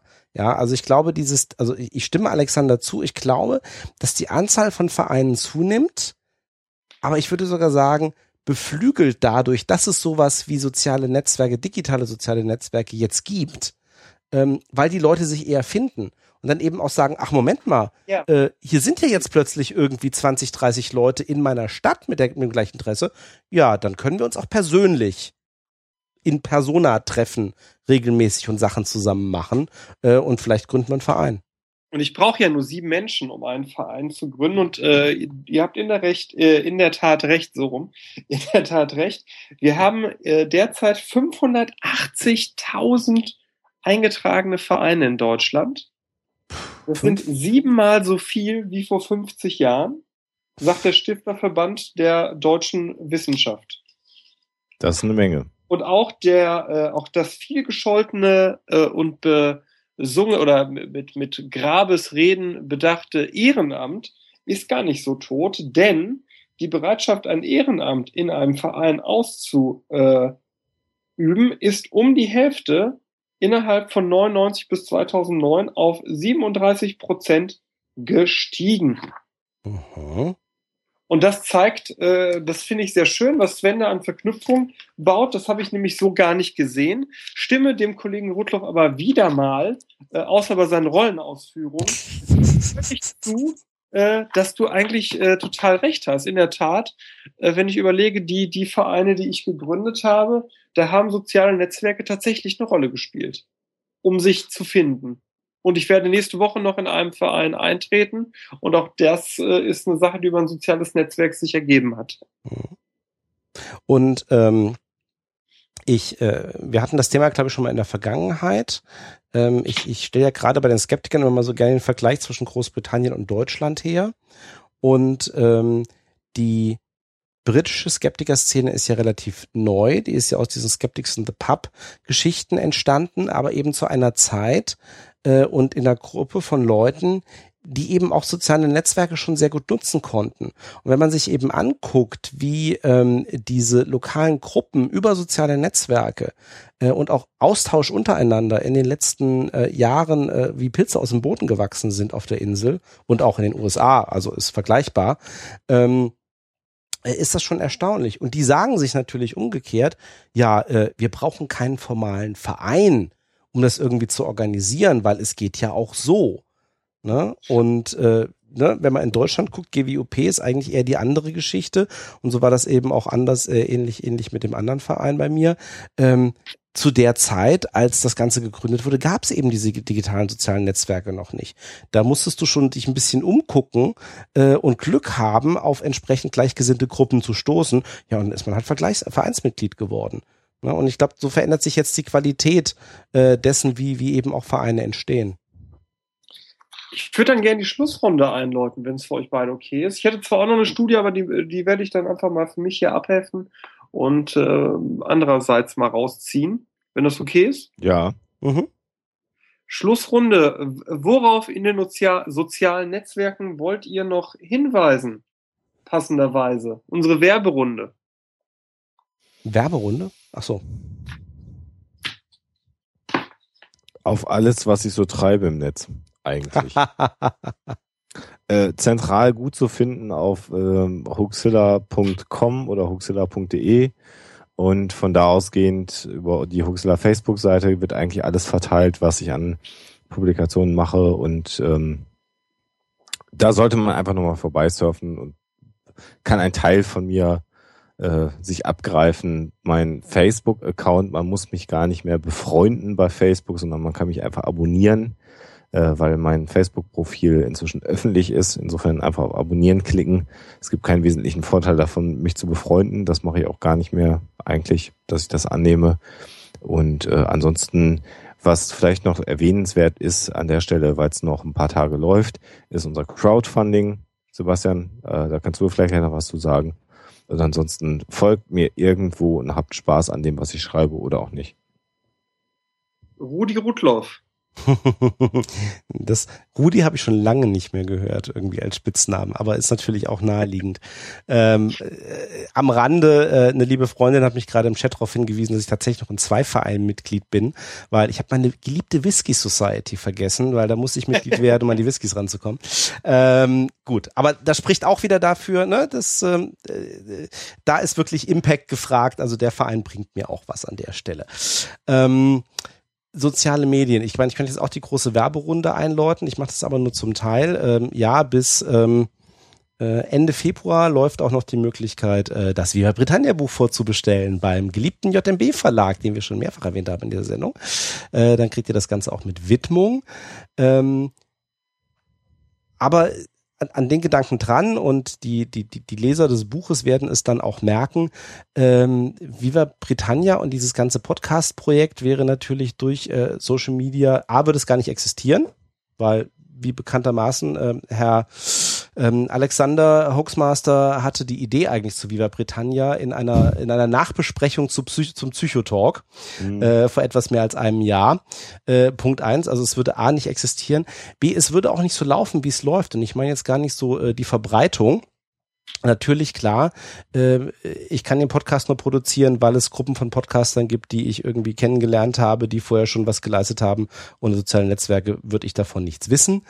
Ähm, aber was für mich vor allem wichtig ist und was ich eben ganz faszinierend fand, und ich denke, das wird euch genauso gehen mit euren eigenen Produktionen. Wir leben es ja auch mit dem Psychotalk regelmäßig. Ähm, das Feedback, den Input, den man von Hörern von allen möglichen Leuten bekommt zu den Sendungen.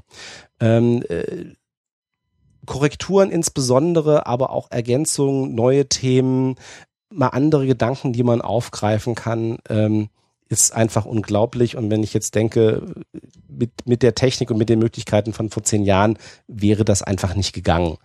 Und ähm, insofern möchte ich, glaube ich, zum Thema Social Media einfach nur äh, grundsätzlich ermuntern, ähm, wenn ihr irgendwas seht, was ihr spannend findet oder wo ihr eine Meinung dazu habt, und ich meine jetzt nicht irgendwie die klassischen Diskussionen, someone is wrong on the Internet und ich muss da jetzt bis drei Uhr morgens irgendwie in dem Chatroom dagegen argumentieren, darum geht's gar nicht. Aber äh, wirklich mal zwischendurch zu sagen, übrigens hier, ich habe was Interessantes gefunden oder das könnte dich interessieren, äh, ist unheimlich wertvoll und das ist, glaube ich, genau das, wie uns diese sozialen Netzwerke eben auch weiterhelfen. Und da bin ich dann nämlich auch im Gegensatz zum Herrn Bartoschek, wo ich nämlich sage, ja, in dem Sinne möchte ich auch, dass die Kommunikation in vielen Teilen eine Wirkung hat. Ich überlege mir an sehr vielen Stellen tatsächlich, was ich auf bestimmten Kanälen tweete, weil ich schon ein Stück weit möchte, dass diejenigen, die sich die Mühe machen, das zu lesen, zu abonnieren, zu folgen, ähm, auch was davon haben. Das trifft nicht zu 100 Prozent zu, aber wenn es mal irgendwie zu 5 Prozent zutrifft bei dem, was sie von mir lesen, freut mich das an der Stelle macht's einfach genauso und ähm, schickt das so raus. Und Barto Bartoschek? Barto Bartoschek weist darauf hin, dass das Crowdfunding für das NSL-Buch auf crowdreporter.de immer noch läuft. Er weist darauf hin, dass äh, der Medium werden Workshop, wo die beiden anderen Mitpodcaster als Referenten da sind, noch bis morgen Abend äh, Voranmeldung annimmt. Auf sebastianbartoschek.de oben rechts seht ihr den äh, Link dann auf Medium werden. Und ich möchte euch die beiden neuen Podcasts am Zapfahren und Skeptotalk ans Herz legen, ebenso wie meinen Hauptaccount Illuminatus23. Unglaublich viele Tweets pro Tag, davon ganz viele einfach nur provokantes Rumgelaber, inhaltsleeres Rumgesabbel und zwischendurch, äh, wie das ist mit dem Affen auf der Schreibmaschine, absolut Shakespeare-eske Tweets, die niemand hätte besser schreiben können. Das kann ich nur dadurch, dass ich so viel Blödsinniges schreibe. Wobei ich, und das wird er mir nicht glauben, deswegen habe ich das mit dieser ironischen Einleitung versehen, immer wieder beeindruckt bin von der Trefflichkeit der Arbeit des Herrn Rudloff. Das geht mir genauso. Danke. Danke. Es war mir auch wieder eine Freude mit euch. ähm, das Dschungelcamp ist übrigens vorbei, schreibt meine Frau, aber sie hat mir immer noch nicht geschrieben, wer heute rausgeflogen ist. Ja, so war es aber auch. Mola ist ja schon gegangen, das war der einzige, den ich kannte. Ähm, der war da. Das läuft schon wieder. ja, genau, ja. Du, äh, manchen Sachen kann man nicht entkommen, aber gucken tue ich es nicht. Du kannst den Wendler nicht? N äh, nein. Ja, ja, genau. Ich kenne den Wendler nicht. Nein, ich lese doch keine Bild. Okay. Das ist dein Bild. Wegen des Sportteils, klar. Wer war überhaupt der Diekmann, über den so gesprochen wurde? der, äh, der Dickmann? Ah, ach so. Okay. Der ist bei Twitter so aktiv. Okay. genau, der kauft ja nämlich seine Restposten. da und im Lemmy-Markt, die beiden großen Verkaufsplattformen. Okay, bevor wir jetzt schon in die, in die, in die Aftershow übergehen, ähm, machen wir einen äh, kleinen äh, Rauschmeißer äh, ganz offiziell. Äh, wie gesagt. Und, und können schon mal sagen, wann die nächste Sendung geplant ist. Weil, oh mein Gott, wir haben Termine festgelegt. Hat uns ja gepeitscht, ja. Äh, um Termine festzulegen. Ja, genau. Wir haben einen Termin festgelegt und zwar in ziemlich genau zwei Monaten am 28. März. Also im Februar kriegen wir es leider nicht hin, aber am ich habe Rapsch gemacht. Ich habe die Peitsche gemacht. Ach so, dass die Peitsche. Ja, ich, ich, ich muss mir hier ins Soundboard noch ein paar Töne legen. Ähm, Klospülung zum Beispiel. Äh, du siehst acht, gut aus, heute schon gekotzt. Zum Beispiel. Nein, tatsächlich. Wir haben eins, zwei, drei, vier, fünf, sechs. Wir haben bereits fünf weitere Termine festgelegt für dieses Jahr. Jeweils an einem Freitag. Äh, sorry für diejenigen, die den Termin nicht machen können, aber es passt bei uns ganz gut. Nächster Termin am 28. März. Hauptthema genau. werden wir uns noch aussuchen und an psychologischen Themen haben wir, glaube ich, mittlerweile ganz gute Ideen. Ob wir jetzt nächste Mal die dissoziative Persönlichkeitsstörung machen oder in Richtung Autismus, Aspergers gehen, schauen wir nochmal. Aber Freitag, 28. März, nächste Sendung Psychotalk. Genau. Und wahrscheinlich am 1. März in Hamburg ein großer Event, aber dazu später mehr. Genau. An genau. anderer Stelle. Genau. So, und Sven macht jetzt die Abmoderation. Ich mache die Abmoderation äh, zum Rausschmeißen. Ähm, natürlich auch ähm, die Rolle von sozialen Netzwerken verändert sich im Laufe der Zeit. Kürzlich konnte man überall lesen, Die jungen Leute fliehen bereits von Facebook, weil da sind ja nur die alten Knacker unterwegs. Passend dazu gibt's jetzt zum Abschluss nicht das äh, Eurovisionslied von San Marino, The Social Network Song, ähm, von vor einigen Jahren. Nein, sondern äh, My Mom's on Facebook. Und tschüss. Tschüss.